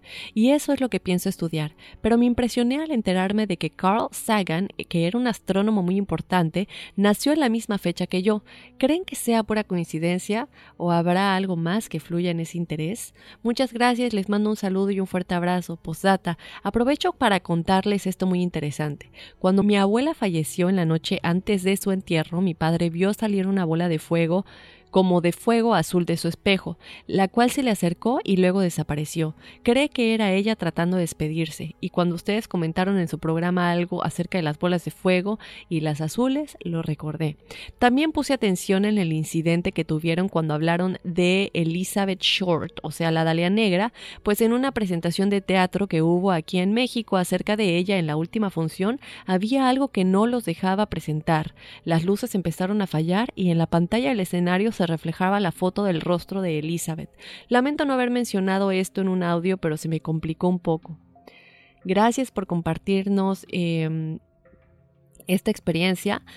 Eh, no sé, yo no creo que signifique nada el hecho de que Carl Sagan haya nacido en la misma fecha. Creo que tienes un interés por la astronomía que definitivamente tienes que, que explorar porque el universo es una fuerza tan grande que quiere vivir y por eso sigue creciendo y sigue creciendo. Pero el universo, que de alguna manera es el Matrix divino, Dios, esta fuerza llena de energía positiva, se quiere expresar eh, por medio de nosotros, por medio de las pasiones que tenemos en la vida.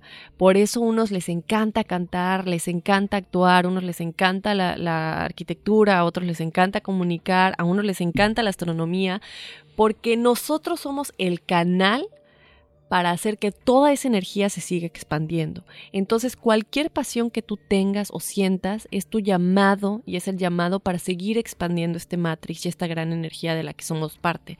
Entonces, sí, sigue, sigue en ese camino que a lo mejor también es parte de ese llamado, es como un hey, despierta, eh, nació en la misma fecha, no precisamente porque tal vez tú tengas una conexión con esta persona, pero porque es parte de ese llamado que se te está dando, ¿no? Para que tú veas que no es casualidad, porque no existen las casualidades, sino que es un, mira esta sincronicidad, eh, si te interesa la sincronicidad también tiene mucho que ver con todo lo que es este, eh, esta parte de energías y todo esto que siempre platicamos, entonces busca el significado de las sincronicidades porque cuando pasan, pasan por algo. Y yo creo que es parte de tu llamado para que sí realmente sigas en esa línea. Exactamente. Y bueno, lo que comenta de su abuelita, pues sí, efectivamente, a lo mejor esa, esa energía queriendo despedirse de su papá, ¿no? Es básicamente eso.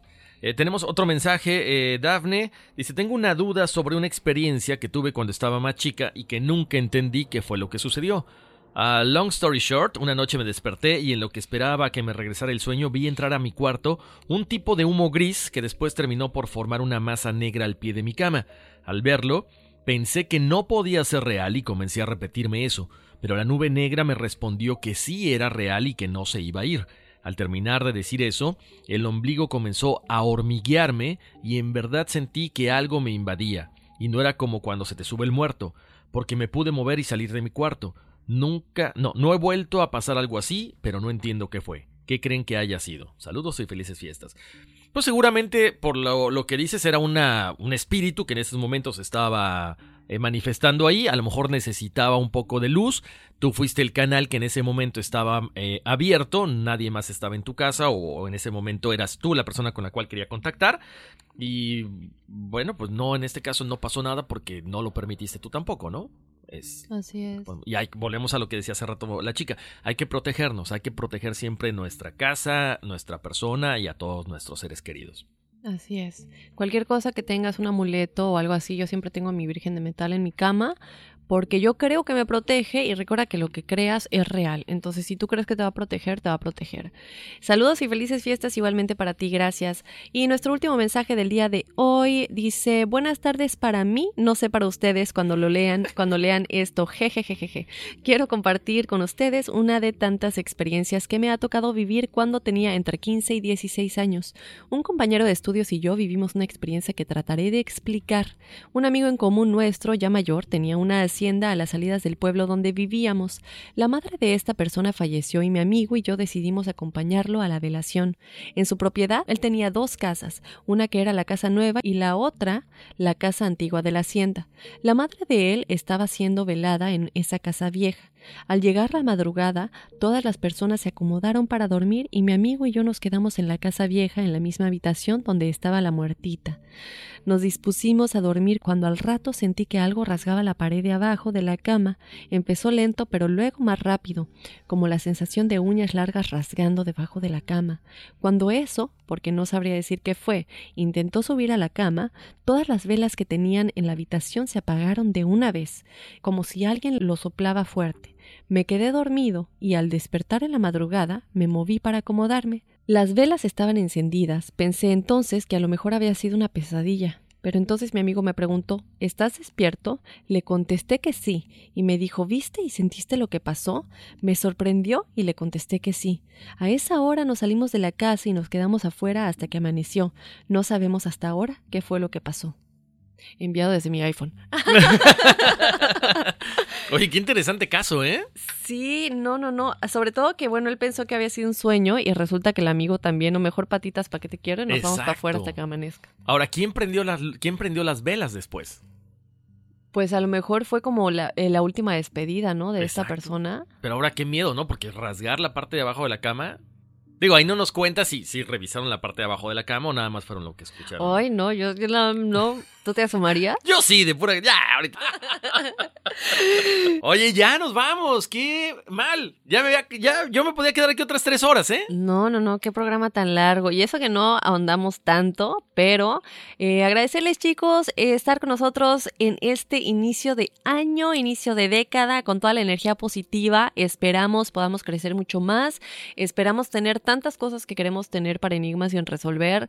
Eh, gracias por el apoyo, gracias por todo lo que nos dicen en los reviews, no solamente en Facebook, en, en nuestro email, también en Apple Podcasts. Mucha gente, los comentarios son maravillosos, no solamente de lo mucho que les gusta el podcast, pero de la, la dinámica que hacemos Horacio y yo, de que les gusta mucho cómo nosotros eh, abarcamos cada tema, nuestras opiniones personales y todo ese tipo de cosas de verdad valen mucho porque creo que yo que no hay nada más importante que no solamente el mensaje, sino la manera en la que nosotros nos conectamos con la audiencia es algo que no tiene precio. Es exactamente, no creo que la gente eh, siempre tiene cosas muy bonitas para decirnos y es por eso que siempre nos, nos, este, nos esforzamos, nos esmeramos en hacer las cosas mucho mejor de lo que eh, se hacen día con día. Ustedes siempre nos motivan y gracias, gracias por todo eso. Como siempre, los mensajes para eh, las redes sociales son muy importantes, siempre los leemos. Si ustedes quieren dejarnos, ya saben, alguna sugerencia, lo pueden hacer a través del email, nos mandan su fecha de nacimiento y nombre completo para la numerología, nos escriben a enigmas, enigmas arroba univision.net, fue el aire. Pero no, mil gracias, mil gracias. ¿Y qué? ¿Ya nos vamos, Dafne? Sí, eh, ya dijimos las redes sociales. Ya, Enigmas sin resolver, Facebook e Instagram. Efectivamente. Y ahora sí, vámonos que aquí espantan. Uy, sí.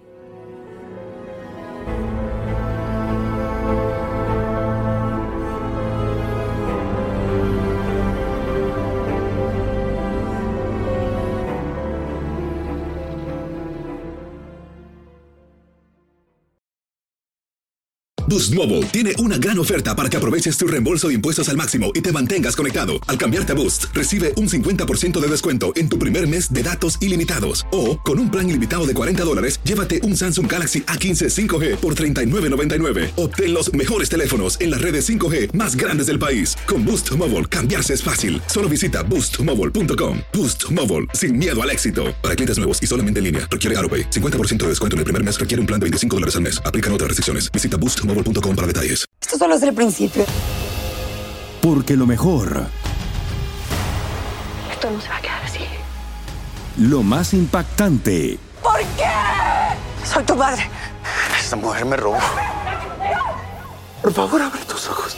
Está por venir en. ¡Pablo! ¿Entendiste? Tu vida es mi vida. De lunes a viernes a las 8 por Univisión. ¿Y eso? Sí que amerita un brindis, ¿no crees?